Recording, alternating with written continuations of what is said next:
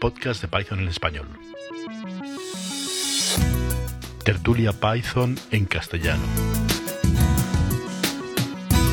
Cada martes una nueva sesión.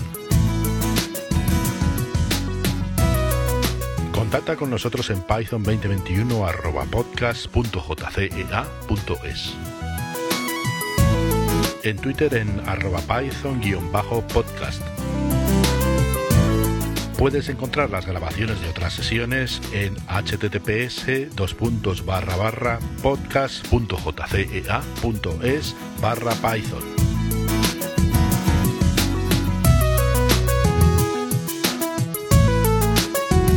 Hoy, tertulia del 9 de marzo de 2021. Hola. Hola, ¿qué tal? Hola, muy buenas, Tocayo, ¿qué tal? ¿Qué pasa? Pues aquí esperando que entre más gente. Me sorprende que no haya nadie más, pero el hecho es el hecho.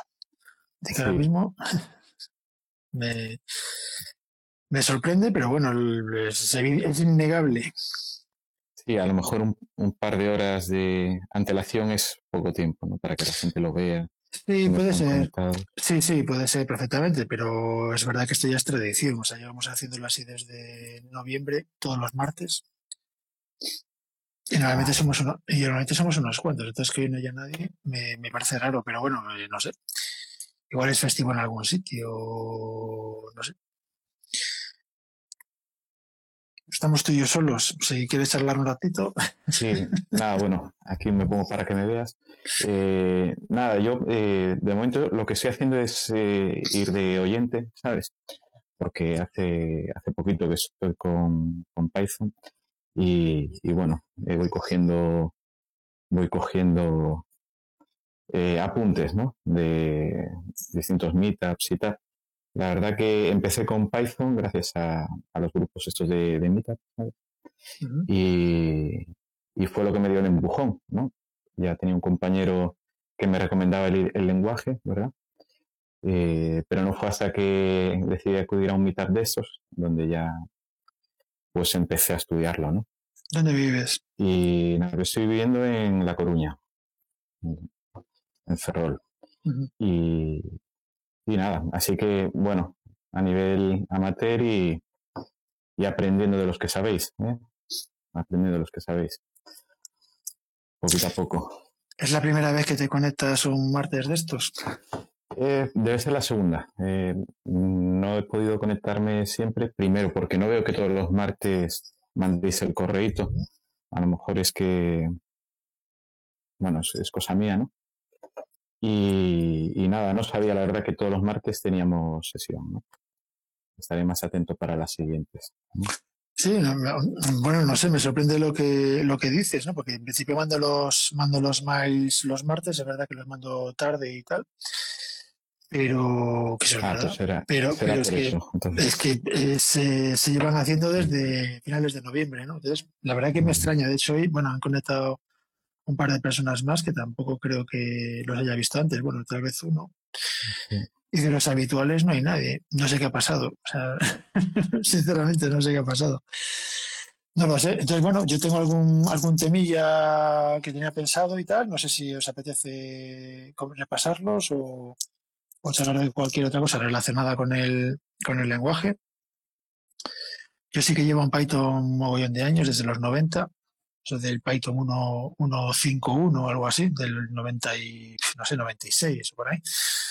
Llevo mucho tiempo y, y, acabé en Python, sobre todo yo era, yo fui la primera persona que conozco que, que tocó Python en mi grupo, ¿no?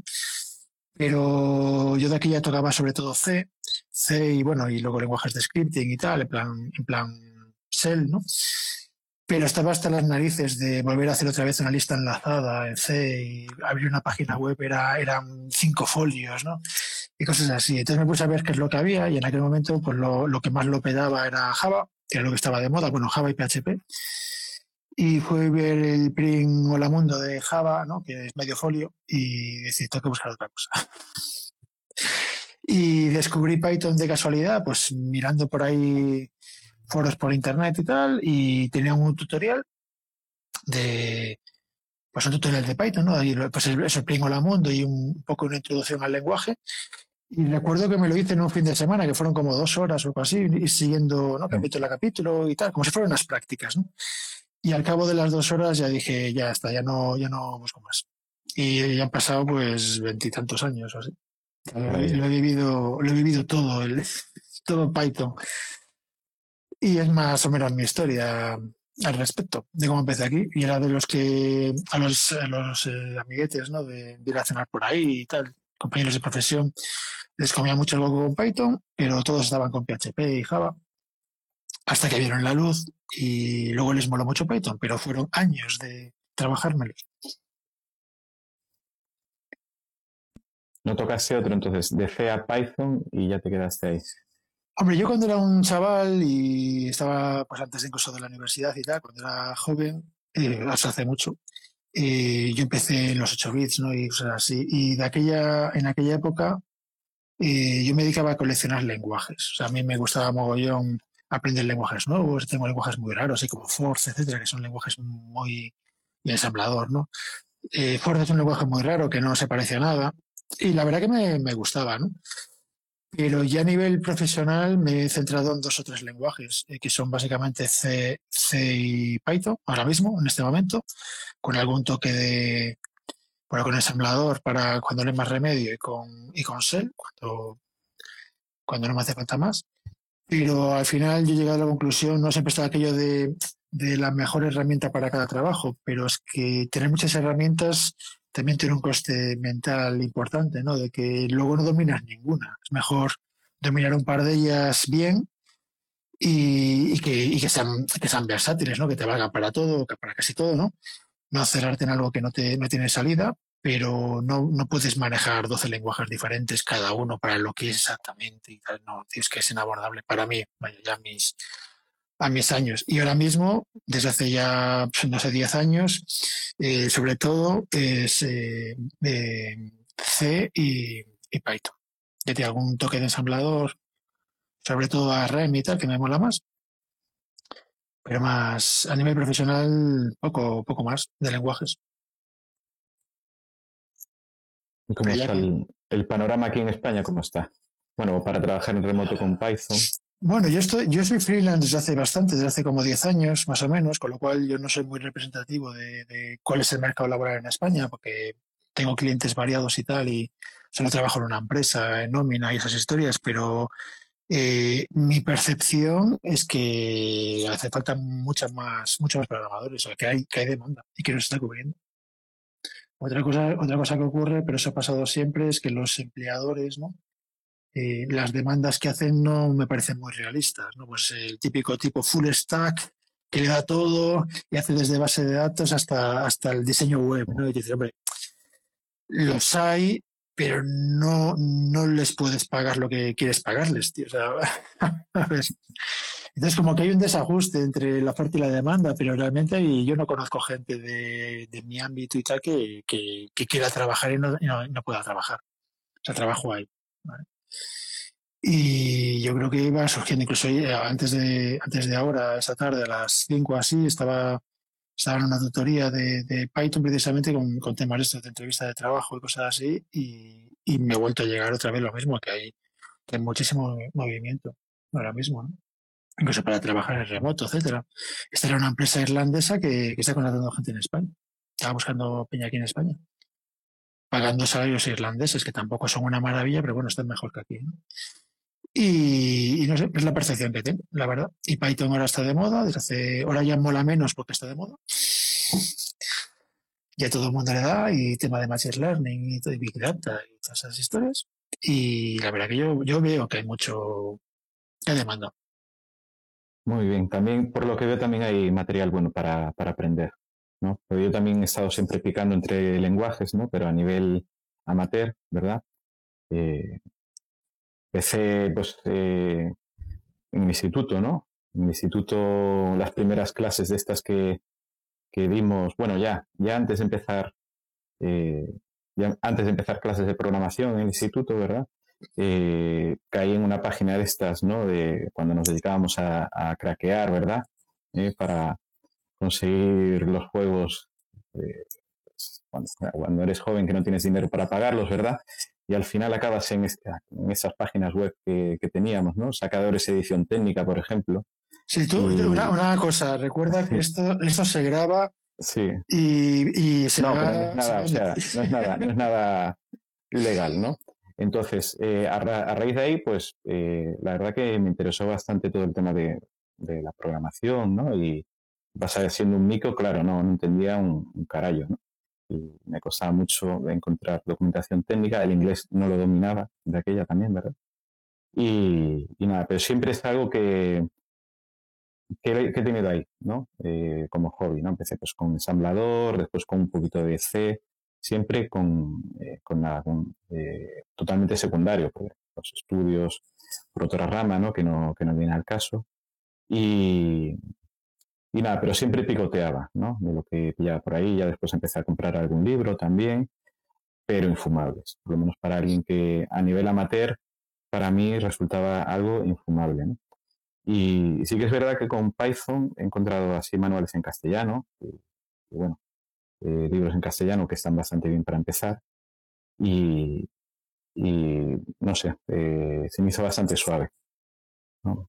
Todavía aún he descubierto hace poco el, cómo eh, en C, ¿no? En C, pues meter las señas, por ejemplo, ¿no? Con los locales y el, local y demás, que claro, eh, aquella pues no, no conocía. Cosa que, sin embargo, en, Python fue algo que ya te viene dado, ¿verdad?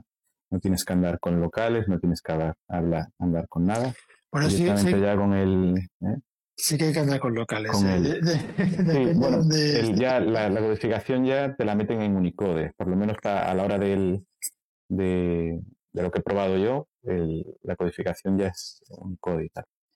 Y, y bueno, pues la verdad que bastante, bastante más sencillo que los manuales que he ido encontrando. Después también de Java, por ejemplo, he visto que hay libros en castellano que están bastante bien.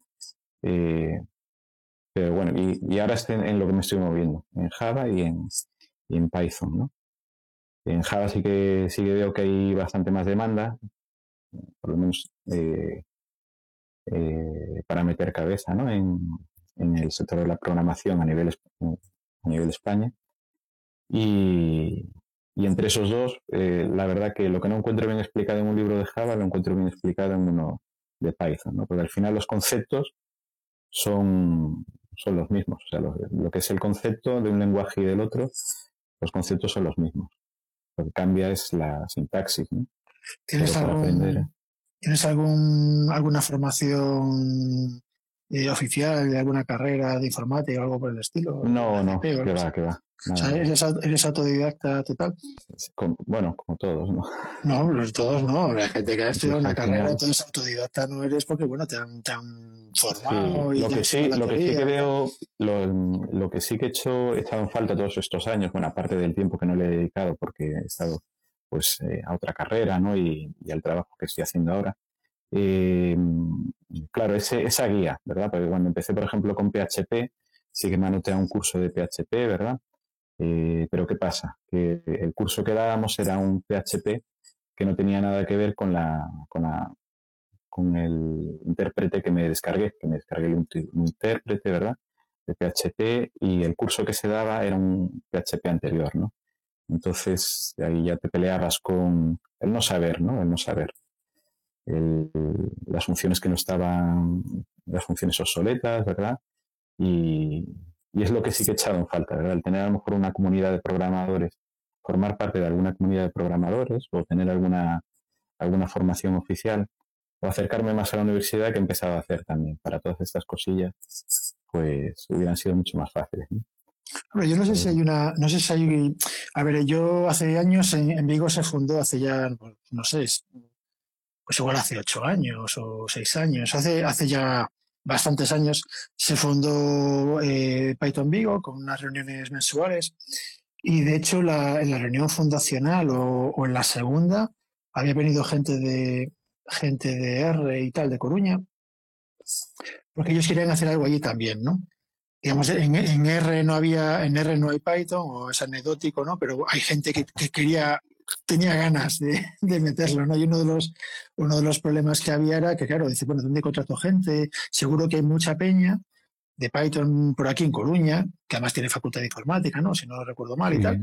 Eh, seguro que aquí hay mucha gente, pero claro, no, no, no sabemos dónde están y cómo buscarlos y tal. Y una, y una forma, ¿no? Eh, es como lo de las conspiraciones, ¿no? Si quieres pillar a los conspiradores, tienes que crear tú una conspiración para que se, para que se te unan, ¿no?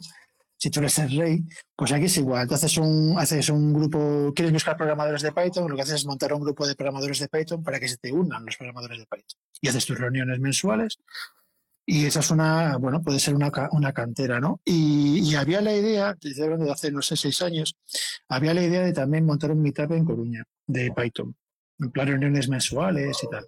Coruña ciudad, ¿no? Y, pero la verdad que le he perdido la pista, no, y no me consta que se haya hecho, pero no, no lo sé. O sea, yo, a mí no me consta que, que exista.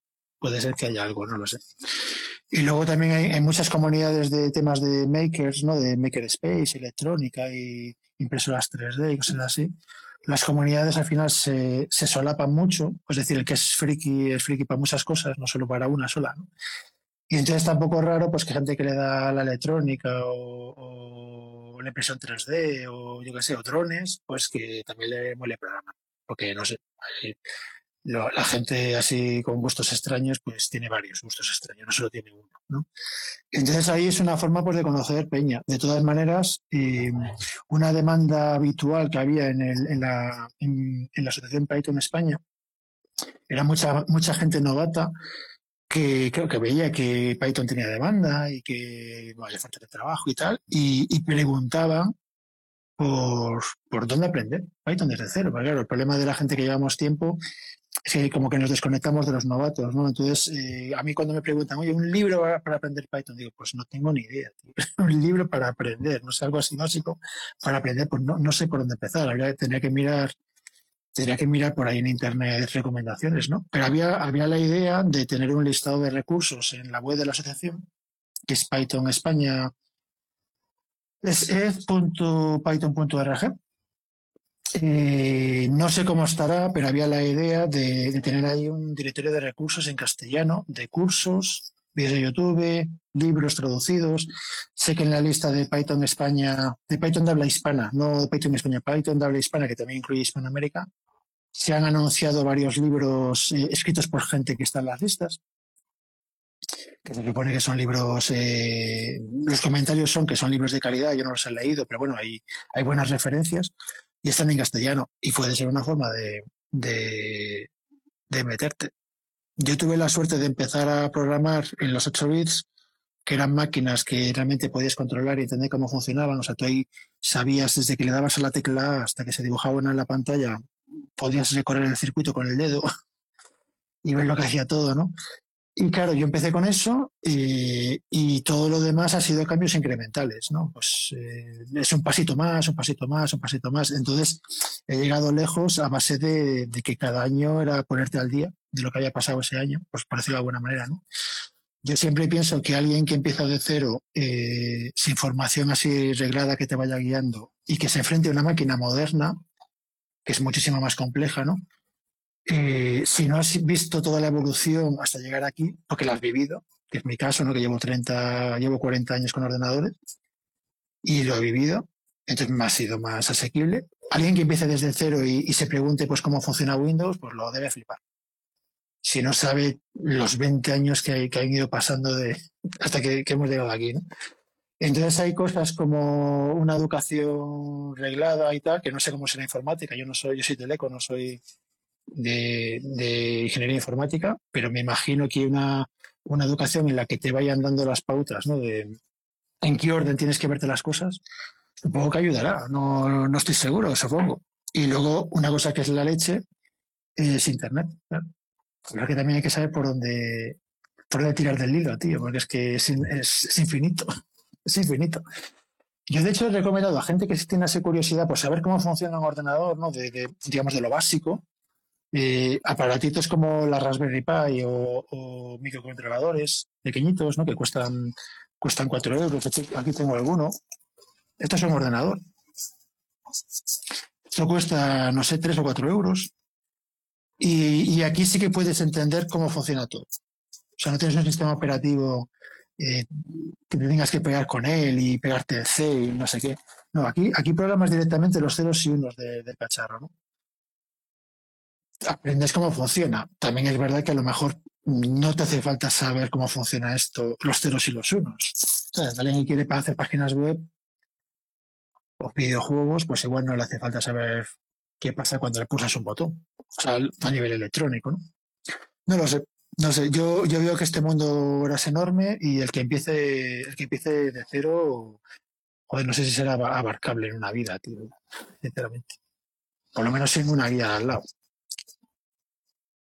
Pero bueno, no, supongo que se podrá hacer, pero sin, una, sin un tutelaje al lado, aunque sea eso como una educación formal o, o alguien al lado ¿no? que, te, que te guíe de, de, qué es importante y qué no, porque es que es demasiado, demasiado amplio, no lo sé.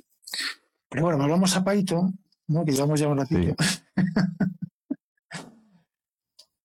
a ver, Víctor, ¿qué tal, Viraco? Yo ya estaba, ya estaba pensando que, que hoy estaríamos eh, en familia. Yo había venido por aquí todavía arreglando errores de producción. Así que. Oye, que yo, a mí me ha cascado un programa, tengo aquí un traceback en pantalla que está esperando a que termine esto para ponerme con él. ¿eh? O sea, lo he dejado ahí, en plan, me caché la. Me hacía falta media hora, media hora para arreglar esto, pero no, lo he dejado para, para charlar un ratito. Pero bueno, y es un día muy raro, estamos muy poquita gente y, y los que están es gente que no, que no recuerdo haber visto antes. Igual no me he fijado. No lo sé. ¿Te has visto algo esta semana o alguien se ha visto algo esta semana interesante para poner en común? ¿Así de Python? Yo nada, he seguido con, con, mis migraciones y mis cosas, que hoy le he aplicado a producción toda migración de Python 2 a Python 3 y ya han empezado a salir cosillas que no había hecho bien. Así que por eso he estado, he estado estoy un poquito más, más liado, arreglando todavía bugs. Yo me he pasado la semana mandando pull requests a no, sé cuánta gente, o sea, ya he perdido la cuenta. Y estoy muy cansado del open source. O sea, eso de, que, eso de que te bajes una cosa que dice que hace lo que quieres que haga y sí, casi lo hace, pero no del todo. Y al final tienes que picar código y mirar cómo funciona y tal, y dices, y siempre te arrepientes, en plan, tenía que haberlo hecho yo desde cero, tío, todo por sí que hace lo que yo quiero y nada más, y funciona, y justo lo que necesito, porque esto sí se parece y casi llega, pero no del todo, y al final tienes que picar código igual. Y, además es un proyecto pues que no sabes cómo funciona, tienes que andar leyendo de código, la documentación es una mierda, es la versión 0.0.5. Y hoy, o sea, llevo una semana, eh, no sé si he mandado 20 pull requests, o sea, además a proyectos diferentes. Eh. En fin, estoy cansado. Pero sé que me ha apuntado, me ha apuntado algunas cosas, no, bueno, me bajé el Python 3, el 3.10 Alpha 6 y salió, la salió la semana pasada ya, ya tiene una semana, por el tema de pattern matching para probarlo, pero no lo he probado. O sea que no puedo hablar nada del asunto, pero que ya se puede probar. Ya se podría probar. Eh, yo sigo pensando que no me acaba de molar el tema, pero quiero probarlo. Y, y luego tengo aquí apuntados un par de cosas. Eh, hay un. Bueno, ha salido, sabes que ha salido como hace unos días, también una semana o dos, ha salido la encuesta mundial de programadores de Python.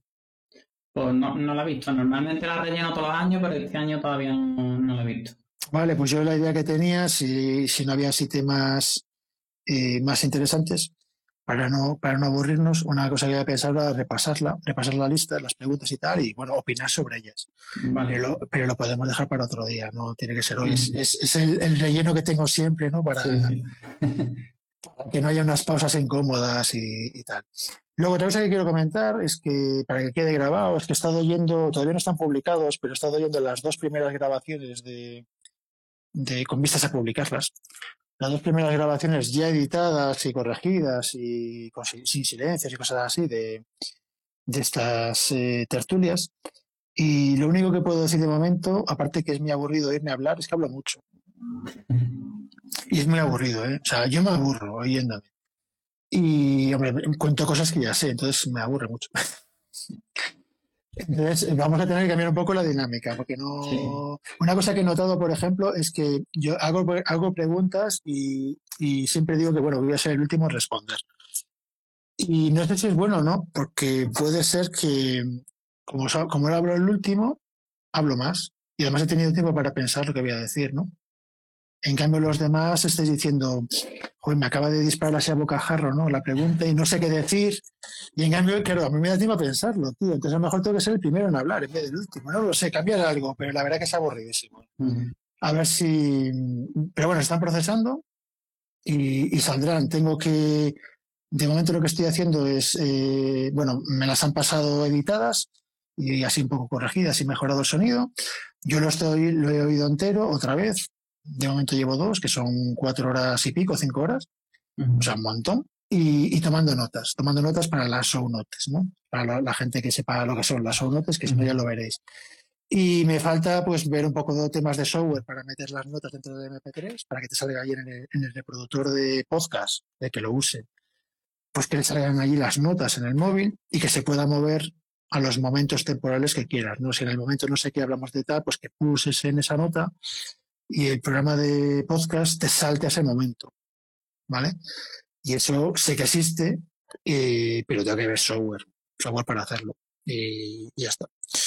Y luego he estado muy liado esta semana también con un tema de IPFS, que ya lo he comentado hace, alguna vez lo he mencionado, pero no, no he profundizado mucho, que son temas de peer-to-peer, pero son redes de almacenamiento distribuido y lo he necesitado para un proyecto y tal, y, lo, he, puesto a producción, ahora unas cosillas de, de IPFS y es algo que quería comentar. No tiene nada que ver con Python, pero como, como comentaba antes a Jesús, que no tiene gente friki, es friki en varios ámbitos diferentes, no solo uno, ¿no? Pues a lo mejor hay alguien que el tema de IPFS, peer-to-peer, peer-to-peer legal, eh, a lo mejor le apetece, ¿no? Para, para hablar en otro momento o por privado o lo que sea, ¿no?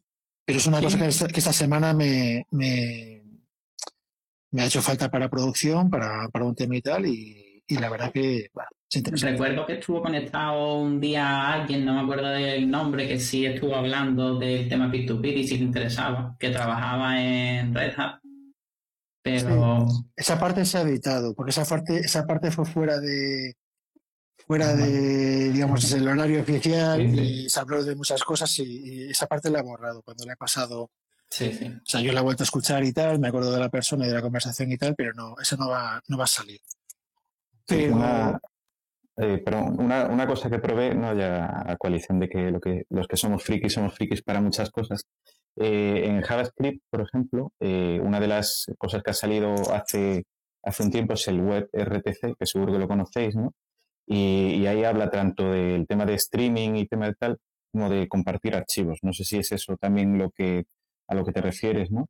No, no me, no me eh, refiero a eso, no me refiero a eso, pero eh, a ver, las cosas se solapan. IPFS es un, es un protocolo concreto que es peer-to-peer, que no, el, el web RTC en principio no es peer-to-peer, eh, de por sí, ¿no? Luego puedes meter tecnología encima.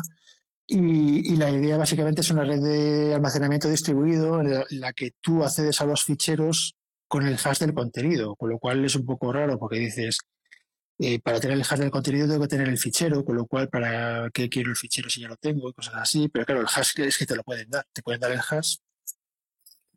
La gente que sepa lo que es un torrent y tal, que supongo que lo habrá, pues será el equivalente a un magnet, pero estamos hablando de temas, vamos a decir, legales, ¿no? Y, entonces yo lo había pensado incluso hace tiempo, volviendo a Python, lo había pensado para temas de la Asociación de Python España, temas como por ejemplo almacenar las fotos eh, de los eventos, que ocupan un montón, y una forma de no sobrecargar a alguien en concreto y, que la gente sienta que está que está animando el hombro, ¿no? Y que hace algo y tal, pues es decir, bueno, pues tú cedes tus, tus 5 gigas de disco en tu portátil y cuando tienes el portátil funcionando estás compartiendo esos ficheros y, cuando bajas la tapa no pasa nada porque hay 130 tíos más compartiéndolo, incluyendo la asociación, que es que si fallan todos, ese sigue funcionando, ¿no? Porque puede haber más gente colaborando y tal. Y esos ficheros son accesibles a través de web, pero tú, entras con el navegador, o tú puedes tener una página web que, que sirve por IPFS, ¿no?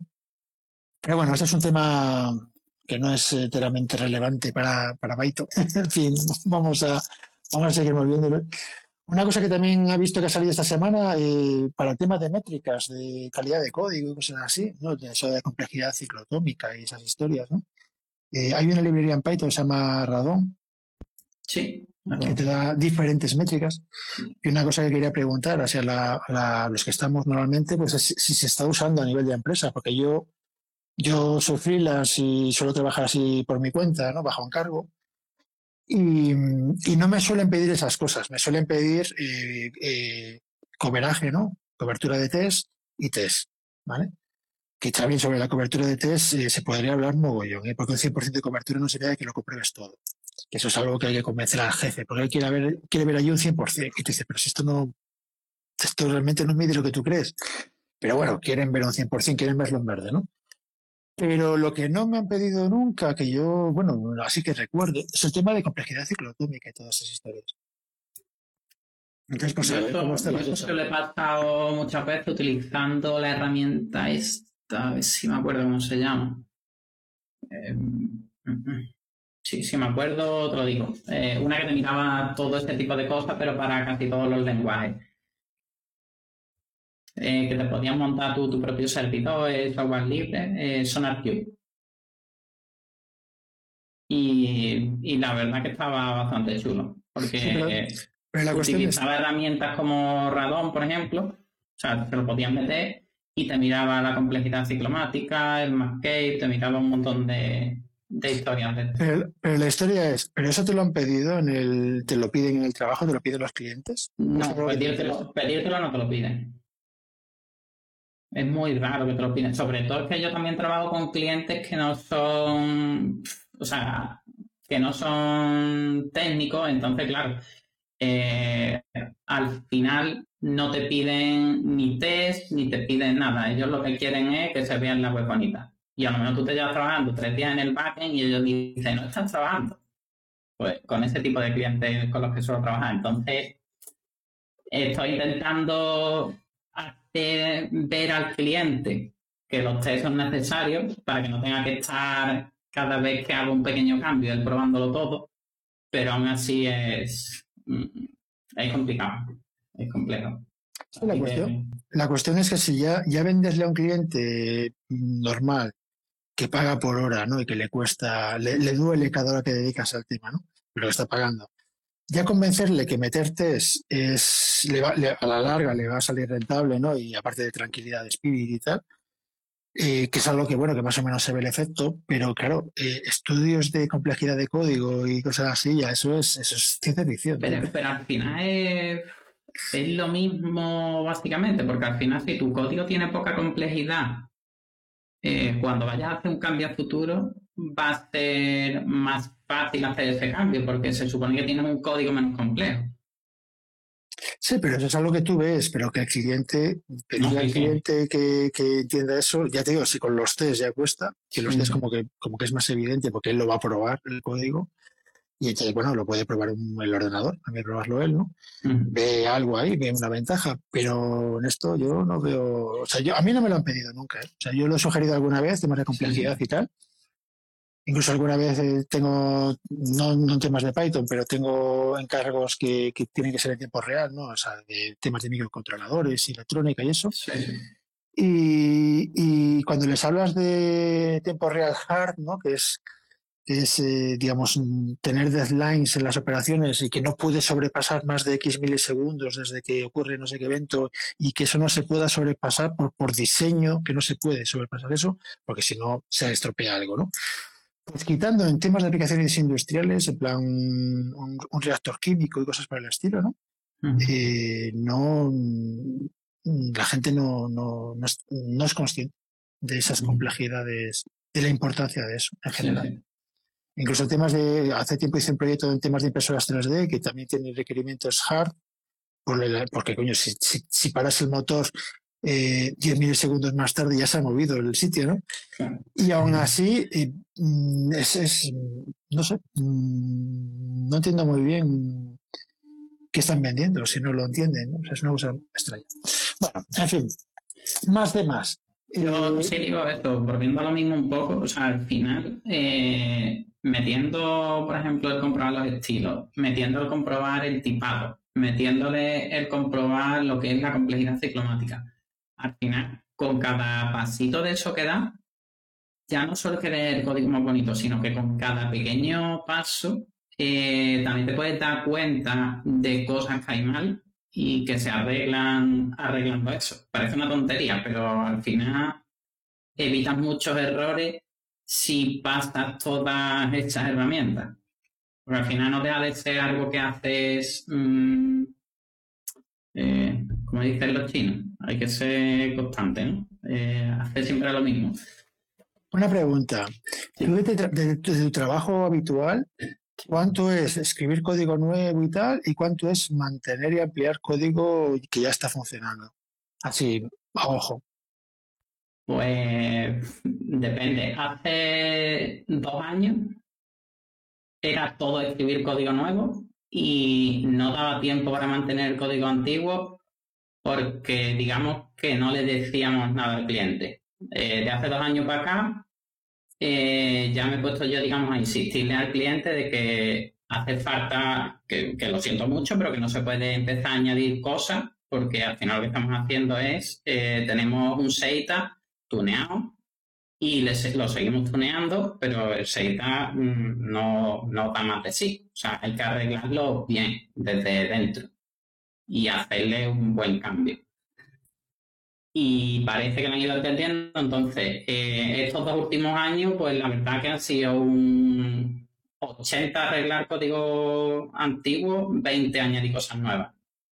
Eso este, estos dos años. Los años anteriores ha sido prácticamente un 99% añadir cosas nuevas. Y así está el monstruo que tengo ahora. Que, que ya va tomando forma y se va quedando un poquito más amigable y, mejor. Otra cosa que te quería preguntar, hoy, saltando de tema, lo tengo que apuntado. ¿Tú no tendrás la grabación de la sesión de la semana pasada? No. Que ya, ya he comentado en la lista, es que se ha perdido la mitad. Mm. Yo es que no lo he puesto nunca a grabar, pero lo podía poner por si acaso. Sí, estaría bien que alguien más grabase, porque yo lo que hice básicamente fue darle al botón de mute en el ordenador y a partir de ahí grabo silencio. Y no me di cuenta, no me di cuenta hasta después. Entonces hay media hora o, más que está que silencio. Es una me fastidia y tal y, habrá que pedirle perdón ahí a mucha gente que estaba el otro día. Pero si no lo tiene grabado nadie, se ha perdido. Y fue y luego pensando qué he hecho, porque claro, yo no sabía qué había pasado, ¿no? Y repasando un poco por mis acciones y tal, digo, coño, es que le he dado al botón de mute, en el grabo con el navegador y yo estoy con, con KDE, no sé cómo será Genome, ¿no? Pero yo estoy con KDE y con Linux y, cuando tienes un navegador que tiene sonido, y te aparece al lado un, icono de un altavoz. Y si pulsas sobre ese icono, silencias el navegador, lo cual no te digo yo que eso es, impagable, tío. Pero claro, es fácil que cuando cambies de ventana, ¿sabes? Cuando estás ahí clicando en, la, barra de tareas y cambias de ventana, que le des en la parte donde está el. Y como es un icono pequeñito, porque tengo, tengo 27 ventanas abiertas, pues le debí dar, o sea, yo razono que le debí dar el icono de silenciar y a tomar por saco. Eso que lo, mira, voy a revisar ahora si está grabando. Porque lo grabas, externamente, ¿no? O sea, no utilizas el recording que tiene esto propio. No. A ver, voy a explicar cómo grabo, que esto puede ser interesante para alguien. Yo lo que hago es, eh, yo entro con el móvil, ¿vale? O sea, la pantalla que estáis viendo es del móvil y el manos libres que estáis viendo es del móvil. Normalmente, antes grababa con, con un, mano, un manos libres Bluetooth pero tenía uno bueno que se me estropeó, me compré otro y la verdad que suena como el culo. He estado, he estado oyendo las grabaciones y suena fatal. Entonces, últimamente lo que estoy haciendo desde hace tres semanas así es grabar con el manos libres del teléfono, del iPhone, con, con, los auriculares estos blancos que, que, inventó iPhone, ¿no? Con, que ya todo, con, los, con los auriculares blancos, que ahora ya todos son blancos, pero fueron los primeros que dicen, coño, blancos. Perfecto para, para que te roben el teléfono, chaval. Eh, hace 10 años, ¿no? Y estos suenan mejor, son más incómodos porque son con cable y, y, al rozar con la ropa hace ruido y tal, pero la calidad es mejor. Entonces, de momento estoy grabando así. Yo entro a la sala de chat como cualquier usuario, no, no son diferente que los demás, ¿no? Aparte de calidad del micro y tal. Y luego con el ordenador, conecto con el, con el navegador del ordenador en silencio y ahí meto Audacity y grabo con el Audacity. Vale. ¿Vale? Eh, eso tiene la ventaja, tiene la desventaja de que yo entro con las voces de todos los demás, es decir, entro como, entro como todo Dios. Yo para, para la grabación soy un usuario más, no entro por otro canal, ni otro micro, ni nada. Yo voy, incluso voy por la fibra. O sea, yo viajo hasta Gypsy y vuelvo, ¿no?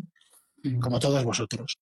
Esa es una ventaja, pero tiene la desventaja de que, bueno, entra todo mezclado. O sea, yo no tengo un canal para mí que se puede editar de forma súper estupenda. Yo sueno muy bien y los demás son penosos, ¿no? Yo sueno igual que, igual o peor, porque aparte de que hablo mogollón, eh, el micro que tenía era bastante malo, ¿no? Pero así estoy grabando. Entonces, claro, si pongo en silencio, claro, mi, mi navegador, o sea, tengo el volumen ahora bajado del ordenador para que no suene, ¿vale? Sí. Pero si le doy a mute, eh, claro, graba silencio. Hmm. Que fue lo que pasó el otro día, básicamente. De hecho, una cosa, un día que estemos más gente de los habituales, me gustaría que fuéramos diciendo cada uno cómo graba, porque la verdad que la calidad del sonido, o sea, cómo graba, no, cómo, cómo tiene montado el sistema de videoconferencia, porque en general la calidad del sonido en general es bastante pobre. O sea, yo si, si a mí se me escucha mal, dímelo, porque se supone que tengo un micro más o menos en condiciones y una conexión en condiciones, entonces debería de sonar bien, pero no estoy seguro. A ti se te, se te, o sea, se te oye claro, se te oye con eco, con el eco de la habitación. Vale. Vale, se te oye reverberación y tal, no, suena, no hay ruido, se te entiende bien. Pero se nota que estás en una habitación cerrada con eco, básicamente, ¿no? Eh, no sé, la verdad que, en casa del herrero cuchara de palo. O sea. Pero bueno, en fin. Tío, vamos a volver a Python. hoy, es un día muy raro, ¿eh? llevamos 45 minutos y hemos hablado poco de, lo que se supone que es nuestro negociado. Es que se supone. Bueno, voy a comentar una cosa más que tengo aquí apuntada. Y no sé si conocéis, si conocéis una web que se llama Pack, packpub.com, que son, son libros online, ah, son libros, eh, libros eh, sobre temas técnicos, que ahí va de todo, ¿eh? ahí va de Java, Windows, de la de Dios, pero tiene muchos, muchos, muchos, muchos, muchos de Python, muchos, mogollón como no sé, la cuarta parte de todo lo que tiene es Python, ¿no? y, y, la parte relevante, para, para, no hacer publicidad así por la cara, que, que me paguen si la quieren, eh, la parte relevante es que todos los días eh, un libro, dan un libro gratis, todos los días. Entonces hay un, hay un bot de Telegram, que lo puedo pasar después por, por algún lado, o, o, la podéis buscar, buscáis en Telegram, pack, o sea, P-A-C-K-T PUB, ¿vale? Es un bot de Telegram que tú te suscribes al bot y entonces todos los días, entre las 2 y las 3 de la mañana, te, te manda un mensajito con el enlace al libro gratis del día, ¿vale? A veces los enlaces no funcionan, hay a veces hay problemillas y tal, pero en general funciona. Y, y, lo relevante es que, claro, es un libro gratis diario y fácilmente la cuarta parte de los que salen están en, son de Python más de todos los niveles, de Machine Learning hasta Python básico, o sea, tiene de todo. Y está en inglés, eso sí, a cuenta de, los que no sepan inglés, pues no le va a valer de mucho. Pero, pero bueno, suelen tener. Mm, yo no hay semana que no haya algún libro de Python. Entonces yo tengo mi colección, yo tengo, yo soy coleccionista, soy un defecto, ¿no? El síndrome de Diógenes digital. Entonces, yo todos los días le digo, da igual, aunque sea de, Microsoft Windows, yo me da lo mismo. Le doy, sí, quiero el libro, quiero el libro, quiero el libro. Entonces, tengo una colección de cientos de libros y tal, que no leo nunca, pero que los tengo ahí. No sé, algún día que, que me quede sin conexión a Internet, eh, no me voy a aburrir. Yo tenía los dos síndromes, tanto el digital como el cualquier aparato electrónico que no funcionaba, lo cogía, lo desmontaba y ahí lo dejaba pero ya hace un tiempo conseguí de voy a no desmontar tantos cacharros y voy a no coleccionar tantos libros porque al final no me da tiempo a. Y digo, estoy aquí perdiendo, perdiendo tiempo. Yo hace tiempo que a los amigos y tal, cuando es mi cumpleaños, le digo que no quiero ni camisetas, ni tazas, y tengo muchas, ni libros. Libros en papel no quiero. Yo he hecho mudanzas, tío, y los libros, una mudanza es el infierno, pero mudar libros, te planteas en plan, los voy a leer alguna vez. Sobre todo además dices, bueno, los voy a leer alguna vez. Igual sí, pero es que los tengo en digital. Claro.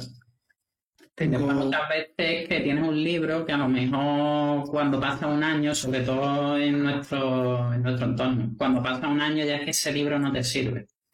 Ya tienes que buscar una versión actualizada porque han cambiado prácticamente todo. Ahora, ahora al hablar de cambiar, quería comentar una cosa, sé que no es de Python, Pero tenemos, el día tonto total. Pero si es de C y quizás pueda afectar a Python. No sé si has visto que han deprecado varias funciones de C. No sé cuáles, no sé. El otro día, espérate, voy a buscar el.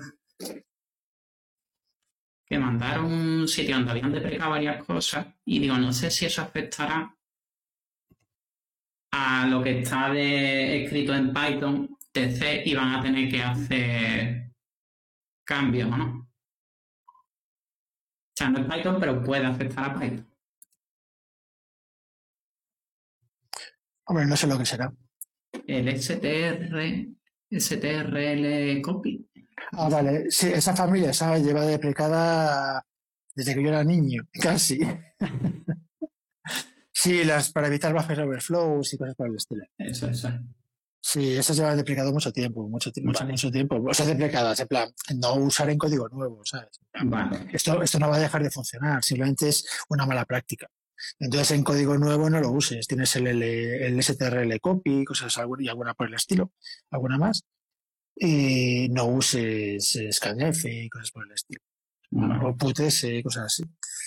Eso, eh, bueno, eso son, son, temas de seguridad y llevan así muchos años ya. Eso como una mala práctica. Vale, vale. Que pasaron un listado por un grupo, pero no encuentro ahora. Ah, no te preocupes. De todas maneras, cosas así, a lo mejor deberíamos tener un deberíamos tener un Telegram o algo de, cosas así, plan, miraros esto para el, para el martes y pasar algún, algún enlace. Lo que pasa que yo he sido reacio, aunque hoy, hoy lo estoy echando de falta, ¿no? Porque estamos así divagando mucho, pero he sido reacio a poner deberes, tío, porque es que estamos todos muy ocupados. Yo es que ya, ya te digo, llevo dos semanas que no me ha dado tiempo a prácticamente nada. Y dos días que tenía libre, mudanza. Así que. No me hables de mudanzas. la leche. Yo no tengo cosas, yo me, mudé, yo me mudé hace años y todavía tengo cosas en cajas que no las he sacado, porque no sé qué hacer con ellas. Que luego tienes la maricondo esta, ¿no? Que dices, si no lo usas en un año, tíralo, tal. Y yo, joder, pues menuda, menuda limpia, tío, que iba a hacer, me caché la mar. Sí. En fin, venga, Python, Python, ¿qué más cosas tenemos aquí? Yo de todas maneras voy a estar de media horita más porque tendré que irme antes. No, corta, corta cuando, cuando quieras. Además, te digo, hoy tenemos un día así muy, muy, muy divagador. No sé yo si valdrá la pena seguir grabando. Y si alguien de los, de los que están ahí de oyentes quiere, quiere cometer alguna cosa y tal, eh, igual nos rompen este ciclo que tenemos ahora mismo. Por favor, que sea sobre Python, pero salvadnos, salvadnos. ya te digo, yo la idea que tenía, pero bueno, que estamos, tú y yo de los habituales, ¿no? Si alguien más se quiere unir, perfecto, era repasarse el, repasar la, encuesta, que me parece que hay cosas que, hay que pueden ser interesantes y tal. Y, alguna, y alguna sorpresa. Sí, pues si quieres lo miramos. Yo es que ya digo, no tengo, no tengo nada, porque lo que he hecho ha sido la migración y los errores que he tenido fueron los que ya comenté hace una o dos semanas. Al final no viste nada más del, problema que el de. Bueno, tú lo detectaste por el tema del. del del, del, profiling. sí.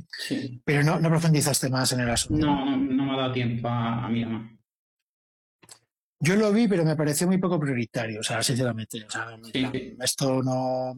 Joder, con todo lo que hay que hacer y tal, ¿no? Pues, o sea, de temas pendientes que tengo de Python, y además, como de otra manera, haciéndolo de otra forma me funcionaba, pues digo, tampoco es, tampoco es muy importante. Hombre, en un programa, o sea, algo, si te quieres hacer eso en un programa que, digamos, sea, si tú necesitas hacer esa cosa que tú querías hacer, el profiling, ¿vale? Desde el main, lo más fácil es crear otro fichero que importe el que tú quieres, el que tú quieres hacer profiling, simplemente que, que lo importe y le pase el control. O sea, decir, son tres líneas de código, ¿vale? Y con esas tres líneas de código ya te va a funcionar. No deberías necesitar hacerlo, pero ahora mismo haciendo eso funcionaría. Con lo cual, digamos, el problema inmediato de que, coño, es que no, es que quiero hacer este no va, ¿no? Claro, y con, es que con el Python menos MC profile funcionaba, o sea, que es que por eso digo que no, o sea, que cuando no funcionaba es cuando estaba usando el import mm, profile directamente, o sea, el C profile. cuando lo hacía desde consola sí funcionaba. Entonces, bueno, digo, tampoco es una cosa importante. Lo que sí es lo que tú dijiste, que eso al final va más allá y era por culpa del tema de, del mes. Sí, eso hay un, hay un módulo, yo comentaba hace de semanas, hay un módulo llamado, se llama Rungas, creo, o Rangas, que realmente eso ahí es donde hay que meterle mano y, y hacerlo bien Ahí está a medio hacer, o sea, está bastante avanzado. Bueno, medio hacer no está bastante avanzado, pero ahí hay un par de cosas que no están implementadas y sería implementarlas y entonces todos los módulos que impersonan otros módulos, que sería el caso este, usando el módulo RunAs para hacer esa función, porque ahora mismo cada uno se lo programa a su bola, ¿vale? Entonces han hecho, cada uno ha hecho lo mínimo para que él le funcione lo suyo. Entonces, claro, hay casos extremos como el tuyo, que hay casos así un poco que no es que el tío que lo hizo pues no lo probó y, entonces falla. Entonces, implementando todos los casos buenos en Rungas, que realmente es donde debería estar y está hecho casi todo ya. Estoy haciéndose con el dedo porque estoy quitando notificaciones que me están saltando aquí. Igual si, no sé si está saliendo sonido por ahí de notificación, no sé, perdón. No, no sale. Tengo, alarmas a punta pala. Y mm, básicamente mejorando un poco el código de Rungas que hace casi todo lo que se necesita, pues todos los demás módulos que lo hacen a medias, puedes eliminar ese código, que cada uno lo ha hecho ad hoc, ¿vale? Y, hacerlo a través de Rungas. Entonces, realmente la tendencia es, o sea, la tendencia, no, la indicación de, los core developers, ¿no? Es arreglemos Rungas y no andemos apagando fuegos que en el profiler, en el no sé qué. Y, pero claro, el tema es, bueno, ¿y quién lo va a arreglar? Eh, si te animas a, a, pasarte el veranito ahí con eso, ya no sé, el karma y esas cosas. A, ver si, a ver si empieza a sacar tiempo y me puedo mirar cositas así. Bueno, entonces si, dices que te desconectas en un rato, ya no quemamos eh, lo de la encuesta. Sí, lo dejamos para otro día. Sí, otro día que estamos más gente o que la gente que hay pues le apetezca echar los ratos, que estamos más personas, pero estamos hablando tú y yo solos. Está por ahí Jesús. Pero se nota cuando quiere decir algo porque entonces pone la cámara. Y cuando pone la cámara sabes que va a querer decir algo. Te le dejas el huequecito para que no tenga que pisar a nadie, ¿no? Pero ahora mismo tiene la cámara quitada, así que parece que no. Hoy, hoy ya. Ah, bueno, yo, yo os dejo, os dejo hablar a vosotros que sois los que los que sabéis. ¿eh? Yo estoy aquí con la oreja con la oreja. Bueno, pero, como ves, hoy, hoy, hoy, estamos, hoy estamos divagando literalmente y a lo mejor hay algo, algo que a ti te apetezca, que tengas ahí en la recámara y tal, y que no, no te de preguntar, porque claro, somos los que más sabemos y no sé qué leches y tal, y estamos haciendo gilipolleces, sinceramente, ahora mismo. O sea, ahora mismo nos salvas la vida. No, yo, yo te escuchaba antes de decir que estabas buscando algo para aprender a programar porque estás empezando, ¿no? Eh, sí, sí, más que, eh, bueno, de, de, programarse lo básico, los típicos Hola Mundo y, y, así, de ensamblador sí que anduve también trasteando hace años, de C también, ¿no? Lo que sí, a nivel, a nivel profesional nunca me he metido, ¿no? Ah, y lo que es, eh, y, estoy empezando, y estoy empezando ahora, pues tanto con Java como con, con Python, lo que pasa que me pasa un poco lo que a mi tocayo, ¿no? Al final eh, tengo síndrome de Diógenes de tantos libros que tengo. Y, y bueno, eh, el, no tener tampoco un background técnico, al final me junto con no sé cuántos libros de Linux, no sé cuántos de Python, que tengo aquí el, el Kindle lo tengo a rebosar, eh, dejaba otro tanto y al final voy picando un poco de, de todo, de PHP también, bueno, y, y, no profundizas en nada, ¿no? Entonces, una, algo que he escuchado es, mira, céntrate en un libro, sí. míratelo, tal, porque si no es el síndrome del mono loco este, ¿no? Que andas ta, ta, ta, ta, ta, ta. Yo te diría que centrarte en un libro es, eh, coge un proyecto pequeñito que, que quieras hacer y hazlo. Y sigue adelante hasta que lo hagas. intenta no hacer muchas cosas, o sea, un, un proyecto muy pequeñito y hacerlo. Porque así es como creo que más vas a aprender. O sea, al final es lo que dicen por ahí. Dice, a programar se aprende programando, a, a todo se aprende haciéndolo mucho. Haciéndolo y echándole. Yo estoy de acuerdo, pero no.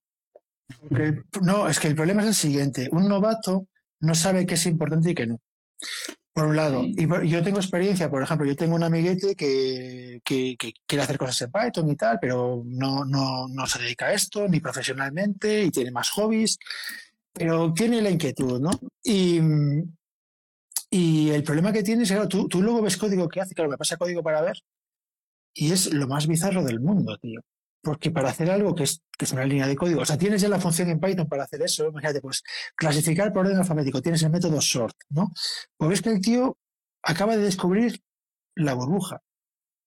La acaba de descubrir, el método de la burbuja, que lo ves ahí programado mal, que no funciona, pero ves que ha hecho el intento y que, coño, estás limitando la rueda de un algoritmo que es muy básico y tal, pero que, que se le ha ocurrido a él, ahí en la ducha y tal, se le ocurrió y dijo, ah, pues mira, voy a hacer no sé qué.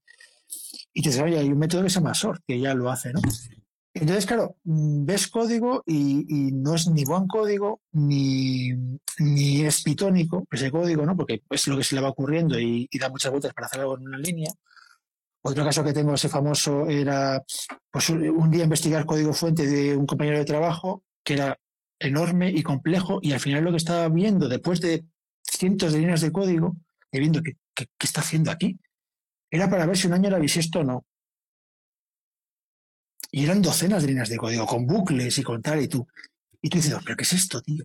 Y dices, no, para ver si un año bisiesto y tú. Eh, eh, hay, hay, un método, is, sleep, sleep year, hay un método ahí, aparte de dividir por cuatro, tal. Pero el tío fue probando, probando, probando y solo faltaba meter una tabla de valores. Entonces, claro, no necesariamente programar un proyecto si no tienes base, eh, vas a aprender.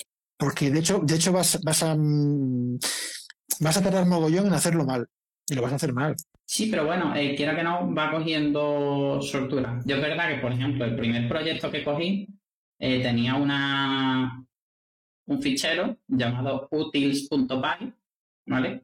Que ahí tenía creo que unas 2.000 líneas y básicamente lo que había definido en ese fichero eran todas las funciones que ya te hace Python estaban diseñadas ahí y hechas por él a mano de otra manera diferente, como conversión de fecha, de, fechas a string, de string a fecha. Pero bueno, yo mi consejo es, a un programa pequeñito y una vez que lo haga, lo mejor quizás sea coger un proyecto de software libre que sea también pequeñito, que esté hecho en Python, y ver cómo hacer las cosas. Entonces vas a ver la diferencia entre cómo lo has hecho tú y cómo lo han hecho los demás. O también otra opción, hay, hay un montón de páginas por ahí, como por ejemplo Project Euler y similares, donde te puedes poner a hacer pequeñas cositas. O sea, a lo mejor te, dan un problema y te dicen que lo resuelvas. Y lo bueno de ahí es que te dan soluciones que ha hecho otra gente. Entonces, tú lo haces de la forma que tú creas más correcta. Y ahora luego te ves las soluciones de los demás. Y cuando veas las soluciones de los demás, vas a aprender diferentes formas de hacerlo y vas a ver unas que están mejor, otras que están peor, y creo que así se aprende mucho. O sea, yo al, final como aprendí BIM, o sea, a usar el editor fue así, en una página donde tú hacías eh, como mm, pequeñas cartas, pequeños ejercicios, y veías cómo lo había hecho otra gente. Entonces, cuando tú lo haces de una manera y ves cómo lo ha hecho otra gente, creo que así te ayuda a aprender mucho y también a ver mm, formas mejores de hacerlo o también peores. Yo no lo veo. A mí me parece. Yo no lo veo. Eh, a ver, por ejemplo, el tema este de los de los retos no informáticos, ¿no? Sí. Eh, yo he participado en alguno, así de casualidad y tal. Luego llegué a la conclusión de que, de que ya, o sea, ya mi trabajo normal ya es un reto de copo. Entonces, no, a resolver problemas es a lo que me dedico todos los días, ¿no? Pero claro, son, muchas veces se pasan de listos. Es decir, tú, tú ves el algoritmo que usan, tú ves eh, lo que usan y tal, y es es súper esotérico, ¿vale? Es como muy elegante, muy tal, pero es muy específico de eso, y no sé hasta qué punto es generalizable, ¿no? Ese aprendizaje.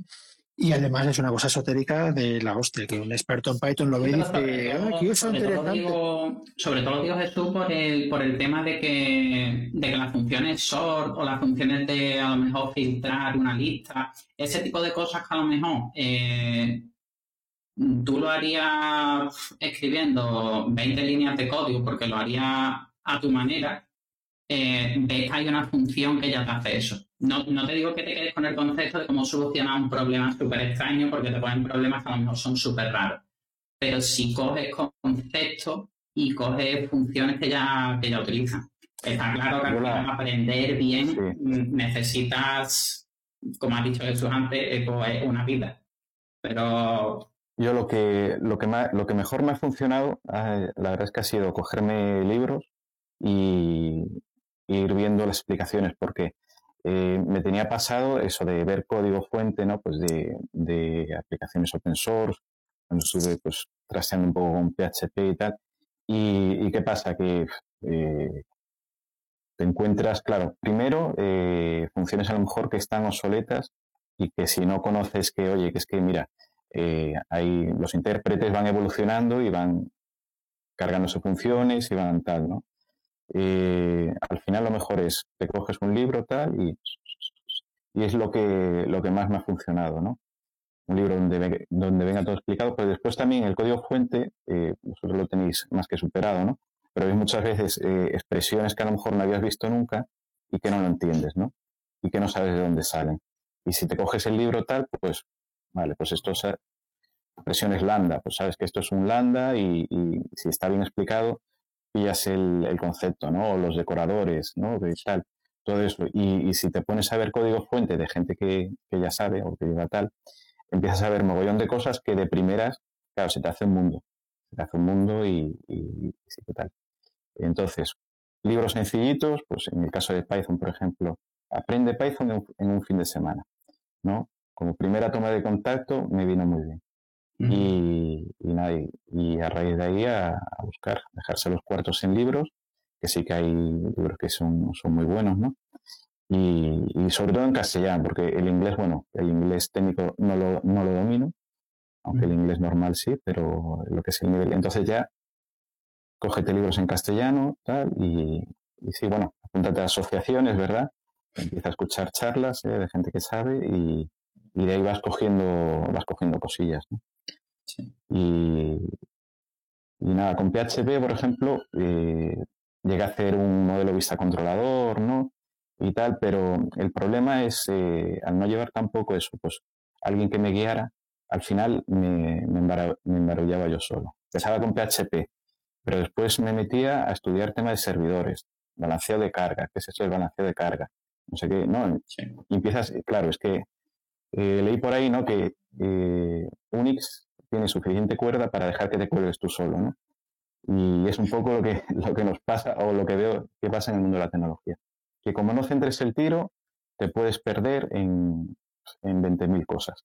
Con PHP eso, empecé con PHP y acabé eh, estudiándome el tema de servidores. ¿no? Los, eh, nada, céntrate. Yo lo que me ha servido a mí, o lo que me está sirviendo más ahora, cógete un libro que sea bueno, tal, y sí, desarrolla pequeñas aplicaciones y tal, pero siguiendo, siguiendo pues, un libro o dos libros de referencia y sobre eso vas montando.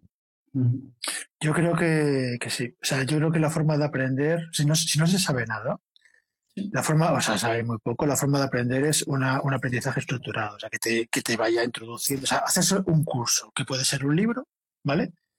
que te va introduciendo conceptos o un curso online, que los hay en Coursera, hay cursos de Python y cosas en castellano, etcétera. Estoy viendo la, web de la asociación, tiene una sección de Aprende Python en, en es.python.org, ¿vale? Que es la web de Python España. Y tiene una sección al principio que pone Aprende Python. y me da la impresión de que es escaso, o sea, que, que le haría falta meter más cosas, pero tiene una sección entera en castellano Luego tiene una parte en plan, bueno, si sabes inglés, aquí tienes más cosas. Pero tiene como dos, cuatro, seis, ocho, ocho cursos, etcétera, de, de tutoriales y, cursos en castellano, ¿no? Y algunos libros. Y, y, en la, y, el tema de las asociaciones y, los grupos, y, mm, yo por lo menos en Madrid y en otros que conozco, normalmente no son para enseñarte a programar. Es decir, normalmente la mayor parte de las reuniones, en mi experiencia, son para hablarte de una librería concreta o de un uso concreto del lenguaje. No, no es para, no vas a aprender a programar mm, yendo a charlas. Mm, yo creo que te hace falta, o sea, alguien que quiera aprender, necesita que le vayan explicando los conceptos uno por uno y al cabo de un libro, pues eh, ya sabes programar. Pero yo, si, si alguien que no, que no, es tu caso, ¿no? Pero alguien que diga, no sé lo que es una variable. Si yo, por ejemplo, yo, yo siempre le enseño a la gente, le enseño el caso de A igual a más 1.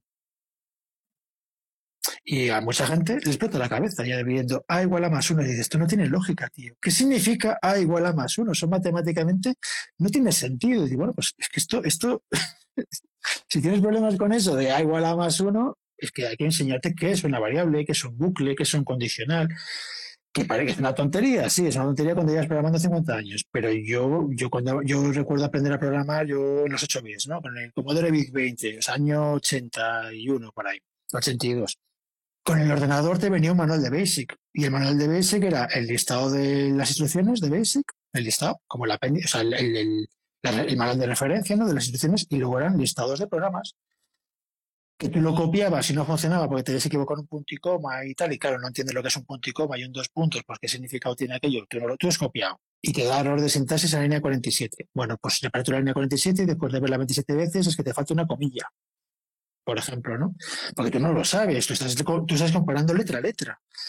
Y luego cuando haces los programas, pues bueno, haciendo los programas, que son programas de una página, eh, y, y dan juegos y cosas así, y bueno, pues luego dices, bueno, que lo quieres para dos jugadores, entonces tienes que hacer tú, para dos jugadores en vez de para uno, cosas así, ¿no? Pero, pero que realmente es un tutorial. Te, por un lado tienes la referencia del lenguaje, por otro lado tienes un tutorial que te, te pone desde pliego a la mundo hasta, hasta programación orientada a objetos y sistemas operativos. Es que es, es un mundo amplio, ¿no?